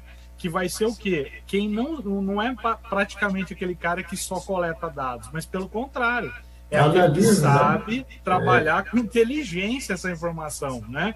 E transformar isso, trazer subsídios para que seja muito mais assertivo. Antes a gente tinha pesquisa, tinha um monte de coisa, mas hoje a gente consegue quase em tempo real fazer certas definições. E esse tipo de profissional é um cara muito valorizado no mercado, inclusive, né? O cara do Big Data, o cara que trabalha com data driven, e é um bom analista e é um cara difícil de achar, né?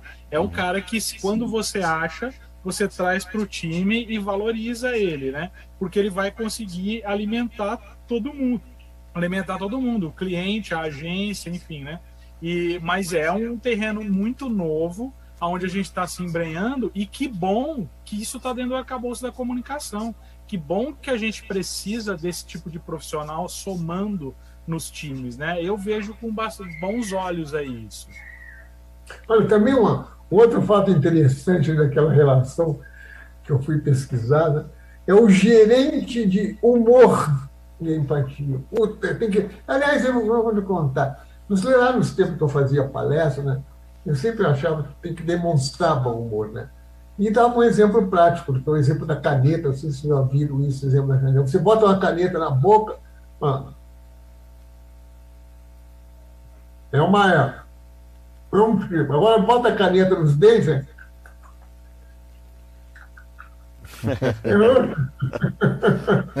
Abre um sorriso, o pessoal morria de rir nas palestras, mas é verdade, tem que, tem que sorrir, tem que estar numa boa, não pode estar. E chega de problemas, cara. Acham que vão resolver os seus problemas transferindo-os para nós. Não, é, tem, que, é. tem que solucionar os seus problemas, tem que buscar, tem que tentar, tem que ver, tem que ser objetivo. E o que é legal é isso, né? Olha como é que é, a, o tema do Festap, né? Exatamente é, o digital, né?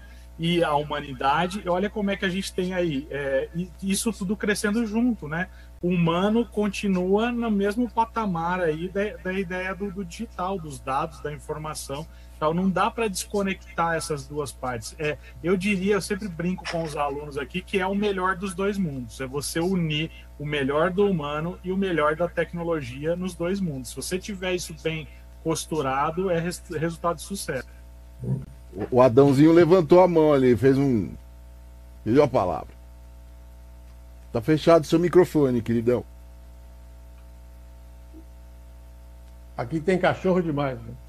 O... Pegando um pouco do Coelho. Esse cara, esse cara persegue os cachorros dele, está sempre contra os cachorros. Tá os cachorros engrandecem sua participação. Desde ajudam, quando começou a PPCast.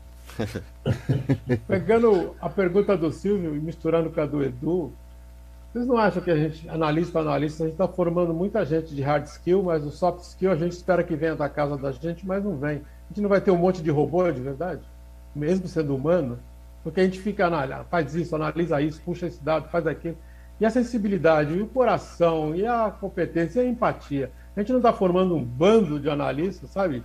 Lembra o Pink Floyd, aquele, aquela música, todo mundo num padrão só? Será que a gente não está fazendo isso? Está esquecendo um pouco o soft skill? Porque não tem. É. Another breaking the wall. Eu, oh, é, eu acho que a academia. Opa. Pode falar, Martinha. Não, Mari, manda, amor. Eu, é, eu acho que tem muito a ver com a nossa cultura, e foi o que eu ouvi hoje do, do Paulo Cunha. É, antigamente, por exemplo, quando a gente falava que ia seguir. Ah, eu gosto, que nem a Clarinha ontem, eu gosto de publicidade, gosto de psicologia, gosto de engenharia. Você era tido como tabelado como você é perdido, você é perdida, você não sabe o que você quer. E na verdade a gente procura agora esse profissional, porque antes você tinha muito que se especializar em determinada coisa e, e os próprios pais falavam, mas o que, que, você vai ser quando você crescer? Hoje eu posso ser o que eu quiser e posso ser milhares de profissões, porque a gente vai viver 90, 100 anos, como o, o bem lembrou o Zé Maurício, né? E a gente fala da, da geração Z, da geração alfa, mas a gente tem uma economia prateada que consome pra caramba e que a publicidade muito, por, ainda não representa, né? Que é. o mercado publicitário ainda não representa. Então, sim, a gente está criando muito hard skills e faltando aí o, o, soft skills. Bem, bem, bem lembrado, Adão. Ô, ô Mari, eu vou puxar esse gancho aí que você falou da economia prateada, né? Porque eu vejo que quando o mercado olha para essa economia, vê os prateados como consumidores mas eles também são produtores. É, tem, tem duas coisas aqui que eu gostaria de puxar. Uma é a questão da academia, da universidade. A universidade ainda não, não se ligou né, nos soft skills, ela ainda solta no mercado os, os hard skills. E outra é essa questão mesmo da, da geração prateada. A geração prateada é uma geração que está no mercado. que é. está presente. É uma geração de. Né, nós aqui, Zé, Adão, eu, nós somos a representação disso, ô, né? Ô, Marta. Eu 55, parei de pintar o cabelo agora, ó. Tem uma, ô, ô Martinha, Tem uma eu, coisinha aqui. Martinha, a gente teve recentemente, dentro disso que você está colocando e vai continuar, a gente teve recentemente um appcast falando sobre etarismo, na qual inclusive o Zé participou. É, e a Marlene Bregman, da, da Léo Burnet, é, show, ela trouxe dados, ela trouxe uma porrada de dados assim muito consistentes, Sim. cara. Trazendo assim, ó, tá aqui a economia prateada para quem quiser ver, ó, tá na mão. Né? Os números estão lá. Desculpa ter te interrompido, Martinha. Não, imagina, outra, outra o Zé estava lá também, né, é. Zé? Só, eu só, só fico preocupada com isso, né? Quando a gente fala dessa geração prateada, a gente olha sempre para o mercado consumidor. Mas eu me pergunto, e dentro das agências, como que essa geração prateada está representada? É. Do lado de dentro, da porta para dentro, e não no mercado. A gente sabe que é uma geração consumidora, né? Até porque uhum. Tá vivo, certo? Vivos consumimos, né? Talvez seja essa uma definição um pouco diferente do Descartes, né? Hoje, vivos consumimos, mas enfim. E hoje também, né, Martinha? Eu acho que muito importante é o sentimento de solidariedade, né? É uma, uma solidariedade, é uma compreensão entre pessoas de diversos grupos, de grupos diferenciados. Eu acho que nós precisamos ter muito, porque as incertezas são muitas. Você vai dizer o futuro, você vai inventar um futuro, porque ninguém sabe como é que vai ser o futuro. Não sei quem reclamou que nos nossos appcasts está todo mundo tendo sucessos. Ninguém tem fracasso. Não, são caras que estão ali porque tiveram sucesso e que estão vendendo bem. Agora tem aquele que, que é, é, um, é, um, é, um, é um perdedor, um perdedor, ele sempre acha que, que não tão bom, não tão bem as coisas. Eu acho que também tem isso, as incertezas, eh, elas criam um problema muito sério para todos nós né, nesse momento, né? E de uma é. maneira nós temos que participar. É a tal história, né, Zé? Só ver as pingas que eu tomo, né? Tomo ô, ô, pessoal, falando aqui no nosso bate-papo. Ah, pensei que você ia falar, dar... falando em pinga. Eu... é, essas coisas de, de, bebida é lá para Ribeirão Preto, a galera é. de ah, Ribeirão ah, esse, esse, que toma cerveja, é, né? É. eu, mas eu, eu, eu, vou emprestar meu microfone pro Fábio Marchetti, da PP Sorocaba, para ele entrar, fazer parzinho aqui com o Edu Soares também, que é da PP Ribeirão, e com o Silvio, vai ficar uma turminha, mas depois eu volto, tá, Volta aí, Mari, aqui, volta para cá. Eu volto.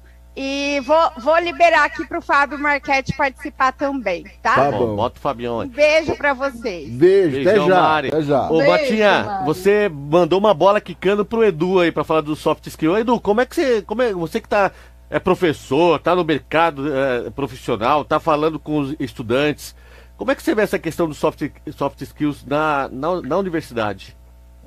Ô, oh, oh, Silvio, rapidinho, só que eu queria tá. mandar essa pro Edu também. Edu, tá. e aí, assim, como é que a gente sabe o que, que a gente o que, que a gente precisa se qualificar? Porque você falou, ah, tá faltando muita gente qualificada, mas, cara, o, o Zé trouxe um universo, né? Tá. E aí eu queria também entender como é que a gente sabe disso. Porque às vezes a, a, o pessoal acha que você é, tem que se encaixar numa caixinha, né? Então a gente vem de uma cultura disso, né? Eu tenho que me colocar dentro de uma caixinha específica, né? Ou eu estou aqui na, somente na, na, bolinha da criação e passo o meu papel para frente, ou estou numa bolinha de mídia, ou estou numa bolinha de inteligência de dados, né? Mas hoje esse profissional que é mais multidisciplinar, ele é totalmente bem-vindo ao mercado. A gente vem de uma cultura de mão de obra, né, gente? Se a gente olhar tem pouco tempo atrás, as pessoas contratavam a mão de alguém, né? E hoje tá. ninguém quer contratar mais a mão de ninguém você quer contratar exatamente o que ele tem de melhor, de know-how, de inteligência, né? Os clientes buscam as agências exatamente por causa disso. Ninguém busca uma agência só para fazer a criação de algo, para colocar algo na mídia, mas busca exatamente essa inteligência para o negócio, para uma solução diferente, para essa conexão com as pessoas, né? E aí passando para a parte das skills, né? É, a faculdade ainda está, o Josué acabou de falar isso aqui, né? As faculdades estão atrasadas nesse processo. Isso é fato. E isso, as próprias faculdades sabem disso.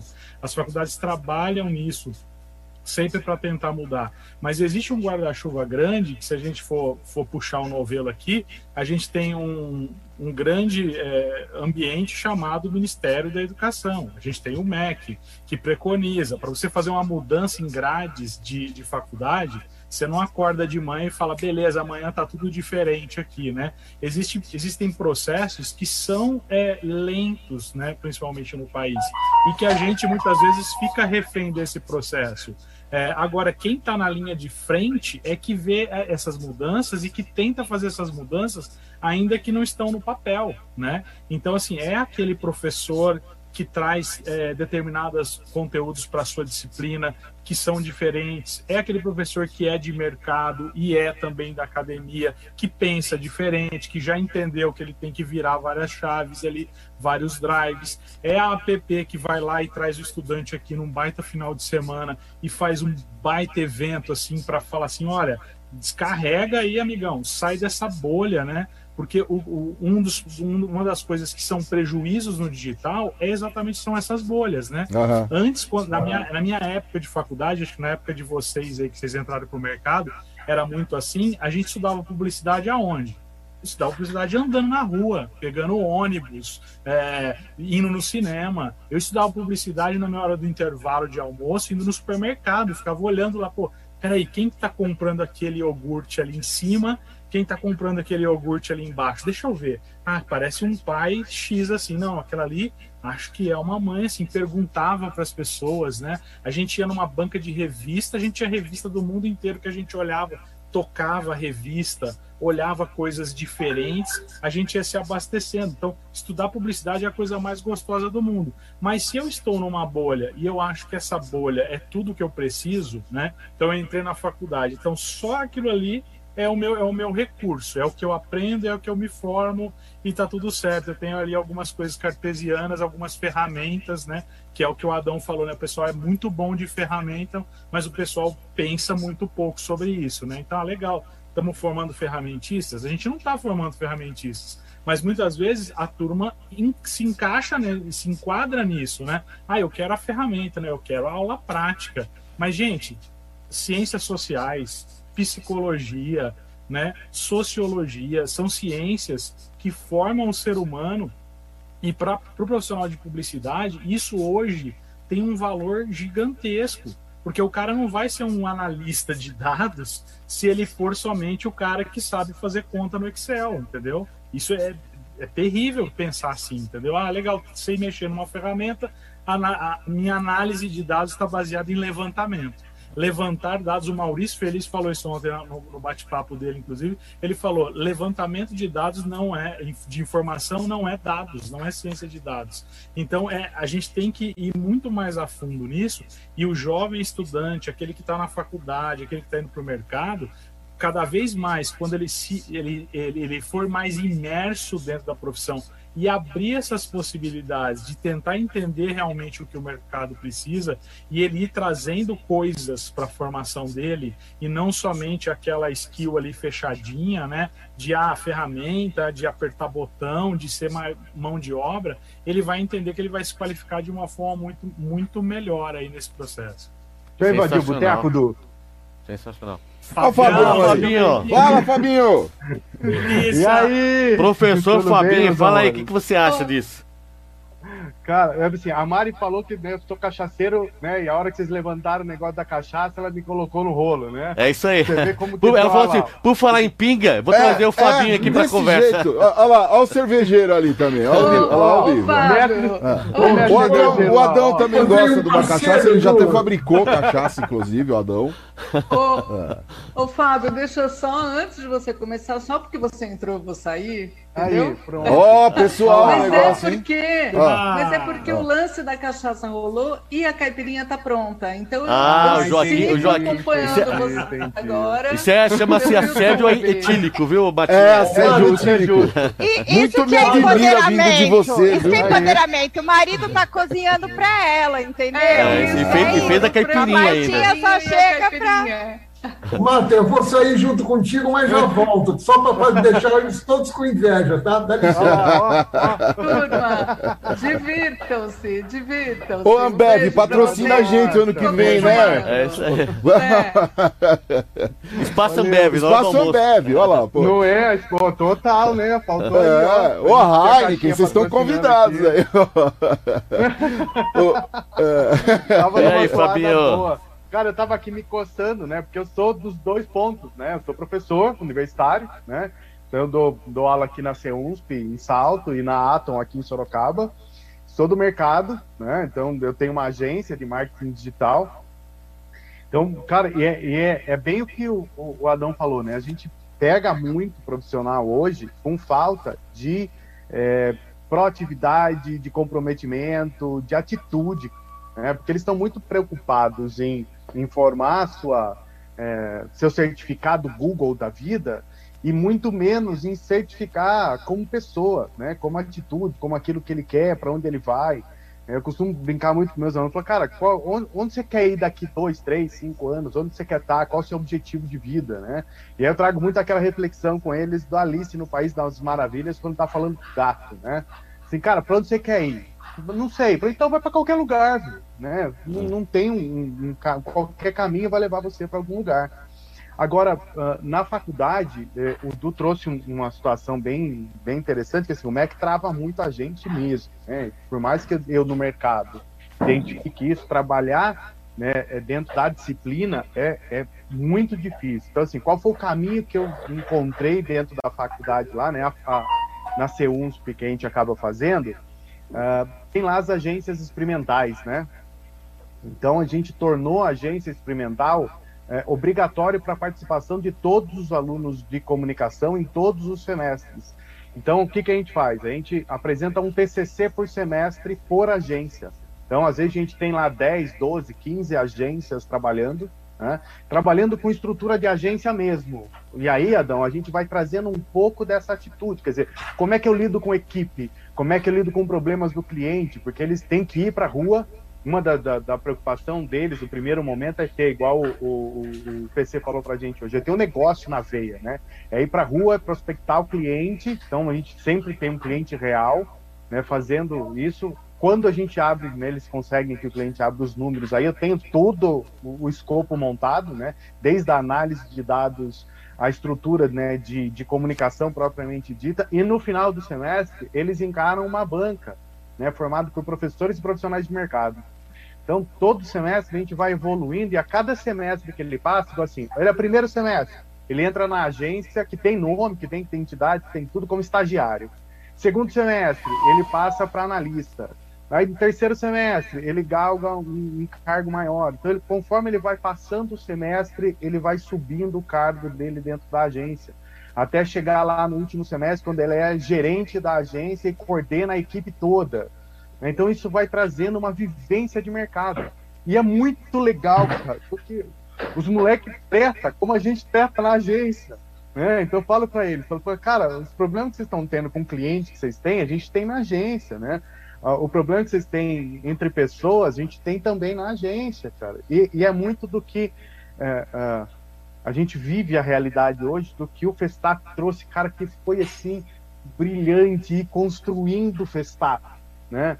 Com a lua abrindo com, a, né, com aquela maestria para dar o tom do festado, né? Do, do amor, do, do, ir atrás, do fazer acontecer, né?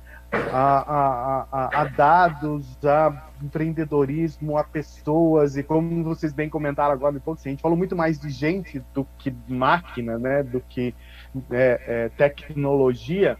Eu acho que muito mais do que a, a tecnologia humanizada é humano tecnológico, né? A gente inverteu um pouco a toada, mas vem bem dentro. E hoje é difícil você conseguir trazer isso para os alunos, Adão, que querem muito, né? É, tá no mercado de qualquer jeito, entrar e acha que qualquer coisa de dados, de ferramenta, resolve, como ele falou, né? Pô, o cara vem lá e quer ser analista e pronto, né? Mas a, a Mari colocou uma questão legal também, que hoje a gente vai lá na, na agência atrás de engenheiro. Uhum. Né, do cara que, que vai atrás de dados, né? Antes era impensável, né? Eu tinha um cara que trabalhava comigo como atendimento numa agência que era economista. Aí falava, vai, cara, que maluquice é essa? Você era economista, veio virar atendimento publicitário. Hoje, cara, pô, fundamental, né? Você ter no, no, no escopo da agência essa pluralidade de, de profissionais de matemática, de estatística, de, de economia, né, de engenheiros de dados. Cara, é, é, é surreal a gente imaginar isso, né? Eu, eu, eu posso provocar vocês aqui numa. Porque gente, ouvindo tudo, né? Que vocês colocaram até agora, eu imagino que por um, algum momento a cabeça de quem está de quem está estudando, está se formando ali e tal, acaba virando um trevo. Porque assim, eu preciso. Uh, quem vai me contratar quer experiência. Eu não tenho experiência. A faculdade, por outro lado, né, coloca, a universidade ainda também não está uhum. me preparando para esses novos skills. como é que a gente, como é que a gente lida com ele? esse profissional vai vai para a rua e daqui a pouco ele tá batendo na porta, ó, vim, vim trabalhar, e aí? É, é, é, a pergunta que não quer calar. É bem complicado. Valeu. Essa pergunta vale um milhão um de reais. Milhão de reais. É, se marcar a ATP e a, a Flex lá no Instagram, ganha um par de ingressos. É isso aí, boa, bem lembrado, boa, bem boa, lembrado. Isso que é marketing. Bem, lembrado. Flix Media BR, pode marcar lá. Vou fazer um brinde, pergunta. É, tem cinema, tem cinema, hein? Tem cinema. Tem cinema, Fa, tem Fabinho, cinema. antes de você responder a, essa provocação do, do Alê, e aí, já que você fez a publicidade do, do, da Flix Media com o, Instagram, tá? Tem dois convidados, é um par, é, né? É um par, é um par. Então, é um par, um par. Marca lá. Só lembrando, o podcast que o Zé falou, e que você comentou também de, de que a gente só conta as coisas boas, boas. e ninguém quer falar as coisas ah. que deu, deram errado, foi o podcast do, do Edu Simão e do Cláudio Calim. Verdade. Que, aliás, boa sorte pros dois. São dois no Prêmio Caboré. Né? Caras brilhantes, vão reclamar de quê? São dois caras O Adão que provocou, o Adão é sempre traz essas perguntas provocativas. É isso aí, os dois estão concorrendo ao Caboré, boa é. sorte pros dois, Cláudio Calim e o Edu Simão. O Adão ele fica naquele jeitinho ali, né, quietinho e tal, mas ó, matutando coisas, matutando coisas. E a outra é. coisa, outra, outro mexer é o seguinte, já está no site da PP, a inscrição para o concurso de TCCs que vai acontecer lá no final do ano. É. Então o, o Fabinho Legal. falou ali dos TCCs. Fabinho, manda um monte lá TCC pra gente lá, o Fabinho, o Edu, que a gente adora receber Posso os TCCs puxar aqui. o saco? E tá lá no site, hein? Tá lá Você no falou site. de TCC? É. é... A gente fez uma edição do AppCast com o Felipe, aluno que foi aluno do Ari Brito e é. ele ganhou o prêmio TCC e hoje Isso. é um diretor de criação brilhante. É. E é o prêmio, o primeiro prêmio da vida dele foi esse, né, né, é. Silvio? Ele tem foi mais de 40 prêmio. prêmios. É, ele, é o único prêmio que, ele, é lembra, que ele, lembra essa é. data e é esse né? prêmio, né? Agora eu não quero mais enrolação, eu quero, eu quero ouvir a minha pergunta aí. Cadê? A gente tentou livrar vocês dessa pergunta. Não é todo mundo ali, não. não, ele quer falar, ele quer, ele quer dizer uma coisa terrível, né? Quais são nossas certezas? Não existe, né? ótimo, Como é, Zé, é que vão nossas certezas? É que me preocupa, eu acho que preocupa a todos, né? A gente tá aqui Sim, é, trazendo dúvida. tanto conteúdo pra, pra moçada aí e tal. Moçada é cringe também, tudo bem, mas tá trazendo pra, pra galera aí. É, e aí, né, cara, aqui, né? Mas aí, o, o, o, o Lupe, tem uma coisa que, que é interessante, que você vai analisar nas diversas áreas da agência, né? É, então, por exemplo, quando a gente contrata lá para criação, né, um diretor de arte, um design e tal, não sei o quê, óbvio que a gente quer alguém que entenda, que saiba, né, Sim. que tenha o um mínimo de experiência. Uhum. Mas a gente recebe diversos currículos lá de gente que pega é, e monta cases fake, né, monta lá baseado em alguma coisa para para apresentar para a gente. E se a gente pegou um portfólio do menino lá, que inclusive a gente contratou ele, que acho que não tinha um, uma peça real. Era tudo fake. Né? Porque ele montou como um portfólio para mostrar que ele sabia fazer. Né? Uhum. Então, quando uma das coisas que a gente perguntou para ele, falou assim, cara, o que é real aqui? Porque a gente viu que não, não é. Entrei no site, vi que não tem essa, essa peça. Falou, não, cara, é tudo fake montei para mostrar portfólio, para mostrar que eu sei fazer, porque ninguém me contrata porque eu não tenho experiência. Olha que legal. Eu nunca trabalhei, não tenho uma agência no meu currículo. Né? E a gente fala isso em sala de aula para o aluno e ele não acredita. Né? Eu falo, cara, vai lá, é, cria uma peça, olha uma, uma, propaganda que você viu, que você não achou legal, que você acha que você pode fazer melhor, e põe isso no seu portfólio. Né? As pessoas vão olhar, vão admirar isso, vão falar, pô, legal, cara, quero ver esse cara quero bater um papo com ele. E aí você passa da área técnica para o comportamental, né? Que é o que a gente fala hoje na agência. Cara, eu contrato por comportamento, né? O técnico eu treino. Uhum. Eu tenho profissionais lá, eu tenho um pouco de tempo para poder fazer isso, e eu consigo treinar uma pessoa que tem uma atitude, que tem um perfil que eu admiro muito, né? Na parte é, de negócios, né, o atendimento, duas profissionais, eu tenho duas profissionais de atendimento é, comigo hoje lá, né? É, nenhuma das duas foi atendimento de agência. As duas começaram comigo. Né? Uma era minha assistente lá na Record, né? E eu trouxe ela para trabalhar com atendimento comigo. E a outra menina está na faculdade ainda, teve aula comigo, né? Uma menina brilhante que apresentou o, o, o trabalho dela lá de maestria. Eu ranquei ela da faculdade e trouxe ela para mim, né? Espero que elas estejam por aí. Oi, gente, beleza? Né? Tava todo mundo convidado para participar do festival lá. É, mas vieram sem experiência, né? Porque eu queria um perfil para poder treinar, para poder fazer, né? E esses trabalhos que eu comentei lá do CEUNSP, né? É, que eu falo para a galera, eu falo, cara, isso aqui se você souber trabalhar isso no seu currículo como uma experiência que eu falo para a galera, profissional barra acadêmica, né? Porque você está atendendo um, uma empresa, um mercado, beleza?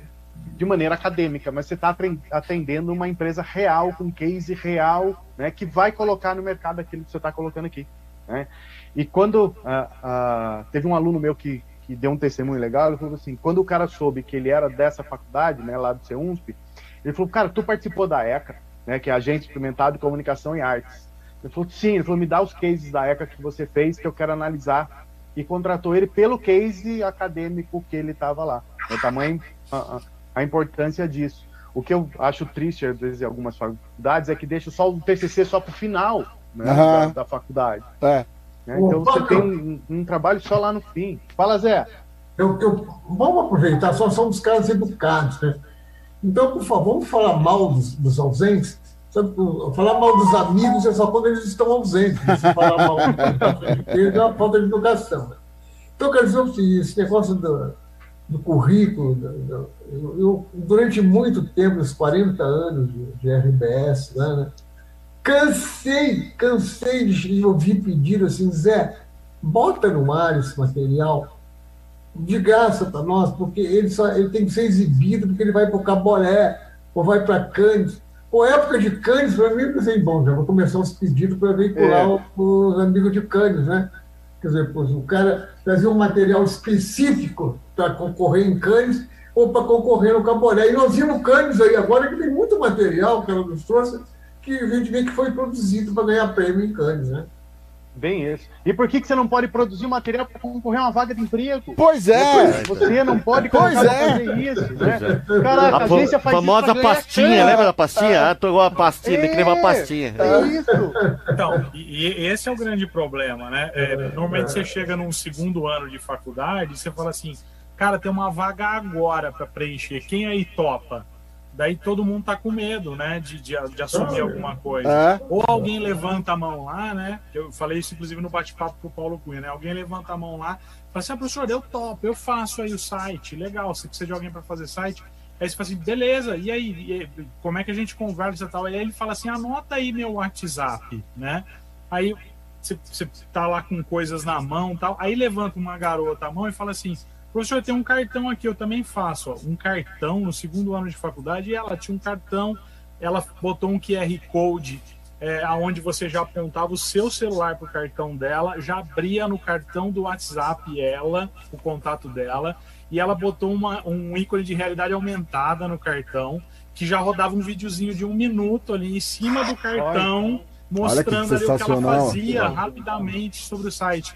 Cara, como é que eu não eu vou chamar ela? Não vou chamar ela pelo menos pra gente conversar, Pô? pra bater um papo, porque ela já me entregou o trabalho, o portfólio na, na minha mão, ah, com um cartãozinho ah, conectado com o digital, entendeu? Então, eu, eu acho que pro cara não se perder, a gente fala assim de muita coisa que ele tem que ir atrás, que ele pode ir atrás, logicamente, mas é, eu acho que, como o Fábio acabou de dizer aí, se dentro da faculdade ele entender que ele não está lá fazendo faculdade, esquentando cadeira, ele está exatamente começando a profissão dele desde o primeiro ano, né? E ele vai durante esses quatro anos, é como se fosse uma residência, vamos, vamos usar esse termo que acho que todo mundo compreende, né? Estou fazendo residência, eu já estou dentro de um estágio levando muito a sério isso que eu estou fazendo aqui, eu já estou galgando para onde eu vou no meu próximo hum? passo, eu estou aproveitando as oportunidades que estão acontecendo aqui dentro para participar, né? Eu estou vindo num evento no fim de semana, ouvi um bando de gente falar aqui, eu estou anotando insights, eu estou distribuindo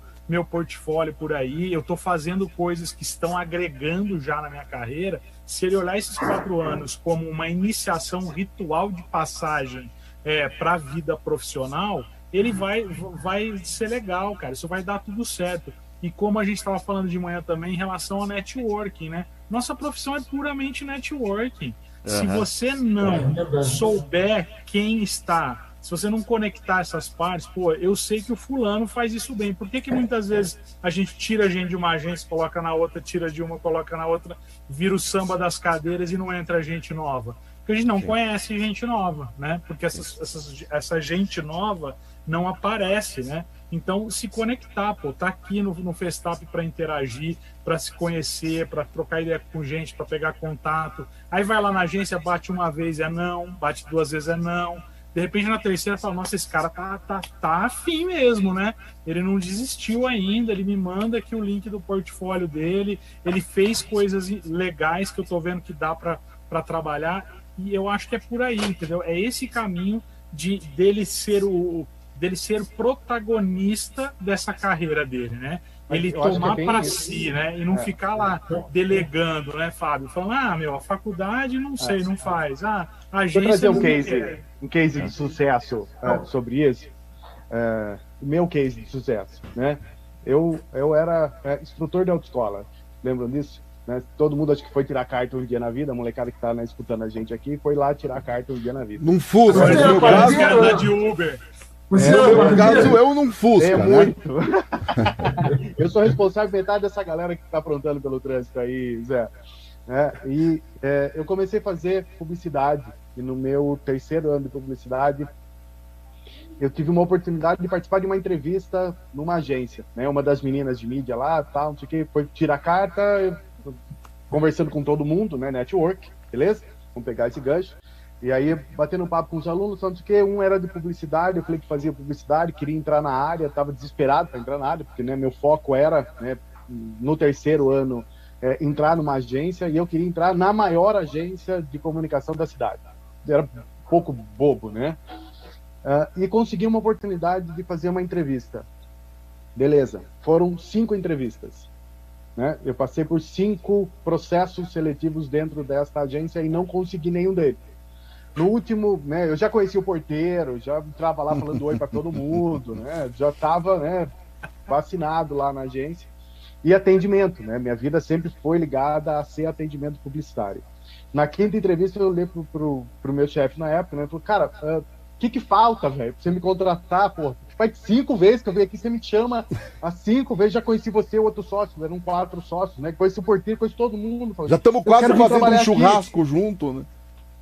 É, e o cara falou, não, beleza, eu quero contratar você, mas falta uma conta. Eu falei, o que, que é uma conta? Falei, cara, falta um cliente. Eu falei, é só isso? é, se eu tiver um cliente, você me contrata? Ele falou, é, é. então beleza, deixa pra mim. Na semana seguinte eu arrumei um cliente. Fui lá na Pronto. agência, né? Bati lá no, no, na facu, né, sentado trocando ideia na facu, um cara sentou do meu lado, falou, puta, Fabio, tô numa empresa, numa indústria legal, tal, não sei o quê, estão fazendo um processo de licitação, preciso de uma agência. Eu falei, rapaz, senta aqui, vamos conversar. Tem uma agência boa pra você. Garantir emprego. Agência da aí, aí dá sorte assim na noite. Agora, tem uma coisa também, Fábio. Na tua época, houve uma época que o cara saiu da universidade porque ele queria trabalhar na Macan, na Thompson, né? Um negócio lá. Eu saí, fui uma, trabalhar na Macan, fui contratado como redator da Macan, lá no século passado, né? Não é? redator da Macan. Mas hoje não. O cara sai de lá, ele tem criatividade, ele tem competência, ele tem, conhece, conhece planejamento e monta a sua estrutura e quebra a cara. Aí entra um cara, colega nosso que está aqui, esse painel, e fatura os caras porque os caras não conhecem administração, não conhecem financeiro. Aí o bonitão aqui ali chega e vê quantos clientes ele tem. Bonitão, quantos clientes você tem, hein? Não, eu tenho parceiros e amigos, são, são mais de 25, né? É, 25. É. Mais de 25. É, são... Mais de 25, sabia que a gente conhece os bons cercados? Parceiros e amigos, não falei em clientes, mas... É, parceiros e amigos. Ô, Lupe! Eu tenho clientes, né? Eu não, eu tenho clientes né? Depois de 40 anos eu tenho clientes. Oi, Mari. Olha, o que, eu mais me alegro, o que eu mais me alegro aqui nesse testado é quando entra o intervalo comercial. Que graças a Deus, desta vez, desta vez o Alê não está contra o intervalo comercial. Não, não. Eu sou igual o Milton Neves, não suporto comercial. Fala, Mari. Ô, ô, Lupe, a sua pergunta causou, hein? Então, causou. Eu também a sua pergunta, eu vou responder ela, mas antes, tem duas moças maravilhosas que eu chamei para participar, que não participaram. Dona é. Cris e Geni estão trabalhando nos bastidores, parabenizá-las. É. A Geni participou das, das 33 edições, ela poderia muito ah. bem estar tá aqui dando as impressões dela. A Geni é diretora geral do é, A Geni é de eterno na, é na app. Sem jogar pedra na Geni. É, é. A Cris está aqui em cima do estúdio. Ela tem, uma, ela tem uma paciência comigo que eu vou te contar. Tudo Olha, que eu penso, eu vou pra Genita. O Adão falou e, e que, hoje... que ele também tem paciência com você também, Zé. Como é que nós estamos em tempo? É, nós tempo daqui a pouco a gente tem que encerrar, né? Mas ó. É, a gente vai ter que encerrar já já, mas. Mas é, responde também, a pergunta, gente, Mari. E o Adão também. Eu vou responder Quero a pergunta. E, e, hoje também é aniversário da Karine da PP do Espírito Santo. Um beijão oh, pra PP Karine. Vix. Ela participou com a ah, gente. É participou com a gente já na PP. Parabéns, Karine. O melhor pra você, é. Karine. É isso aí. É o, mim também. Eu vou um pouco defender os estudantes, tá, gente? Porque eu sou estudante também, tô aprendendo todo dia, vou defender um pouco os estudantes. Quando eu fiz faculdade, tem o, o lado, claro, de que na minha faculdade a gente não tinha disciplina chamada estágio obrigatório. Como começou a ter esse problema de que, ah, o fulano saiu de lá e não saiu é, com emprego, né? Enfim. É, aí essa faculdade instituiu a disciplina estágio obrigatório. Né? É claro que, que isso obriga muitos estudantes a, a ter, senão vão ficar de, de, de, DP. Outro dia recebi um, um e-mail, Mari, eu queria uma vaga aí, senão vou ficar de DP e tal. Não, não acho que essa seja a, a abordagem. Porém, por outro lado, a, a, muito, eu vejo o mercado já querendo estagiário preparado. E o estagiário, gente, não está preparado. Eu lembro que quando eu fui procurar emprego, eu vi algumas vagas que pediam é, aceitável alemão. Sim, já, sabe? É, preconizava então, eu, Harvard. É, exato. Tem, uma, tem algumas vagas que são totalmente excludentes. E é por isso que a gente vê outro caminho. As pessoas fazer, ver a iniciativa do Perifa Lions, ver aluno que já sai da faculdade monta a própria agência, vai para o empreendedorismo. Então, a gente, enquanto agência, tem que ter um pouco de paciência para treinar essa galera. E nos processos seletivos, a gente é, pensar na inclusão e na diversidade também nos processos seletivos. Dá trabalho, dá trabalho. É grana que a gente tem que investir em treinamento, em nosso tempo treinando? É, e amanhã ou depois ele vai para outro lugar, porque o turnover de agência é altíssimo, a gente sabe disso. É, mas eu acho que também tem esse lado da gente ter um pouquinho mais de, de paciência com eles, tá? Mas aí, Vou defender aí, aqui o, o, nosso é público é de hoje. Isso rende um appcast, é, isso é mas, mas, né, mas nós não podemos esquecer também, né, que no Brasil tem 14 milhões de pessoas desempregadas, né? É. E para você conseguir um lugar desse aí, tem que começar pela sua requalificação, tanto pessoal é. quanto profissional, né? Não tem que estar qualificado, né? Nós temos que, é, ter, preparado, uma... nós temos que ter preparados para um futuro que nós não sabemos qual será. É verdade. É Ô, Mari, você deu uma ideia agora, sabe que eu, eu, o meu problema é ter a ideia. Depois eu jogo lá pra Geni e pra Cris eh, botar essa de, de, de, pé. Mas deu uma ideia que depois a gente vai falar sobre isso, essa questão da responsabilidade da PP é. em fazer, em trabalhar na inserção dos estudantes. Isso é uma responsabilidade nossa também de ajudá-los a, a, a, inserir no mercado de trabalho. Não é só diminuir esse, quando a gente fala, ah, a gente precisa diminuir esse abismo que há entre a, a academia e o mercado trabalho e o mercado profissional, também inclui a gente preparar esses alunos, a gente falou de soft skills aqui, nós falamos de a pastinha, né? Que a gente fala, pô, pastinha. Então a gente tem um processo na APP de também de abordar os alunos e abordar as agências, falar, nós temos estudantes ah. de Sorocaba, de Ribeirão Preto, de Campinas, agora com o digital, lá de Vitória, né? Vale do Paraíba. Agora com o digital, com essas possibilidades que, que, o, que, que as rompeiras caíram, as fronteiras caíram, né? Agora, o mercado tá aberto. É bem, é bem isso, Silvio, porque você pega hoje a PP, ela tá dos dois lados. Né? A gente atua no mercado profissional ah. e no mercado estudante. Né? Então, você tem um ponto de ligação, é a PP. Nós temos um grupo com os coordenadores do país inteiro das universidades, né, que pode exatamente fazer essa ponta, porque o que a Mari falou é bem a verdade. Você tem muita vaga de estagiário que o cara acha que é um CEO. Ele não está contratando estagiário, está contratando um CEO, cara. Porque ele quer tanta tá coisa para escraviário, é né, maluco. É. Boa essa. Escraviário, é estagiário. Gente, Pô. a Cris já está me sinalizando que tem, tem uma palestra agora, depois do comercial. Temos, temos lá, já tá Adão, esperando a gente lá. Adãozinho, Obrigado, viu? De novo, tua contribuição é sempre importante aqui, obrigado, viu? Muito bom ver o Edu, o Fábio. Eu só queria deixar registrado que vocês veem como o Zé Maurício me persegue. Ele falou da pergunta que eu fiz para o Eduardo Simon. Ele me persegue. Não, isso Ainda é... bem que a PP tem o doutor Paulo Gomes, eu vou pôr ele no pé dele. É. Não, mas, discreto. Foi discreto, não disse quem perguntou. Discreto, né? Eu que entreguei, eu que entreguei.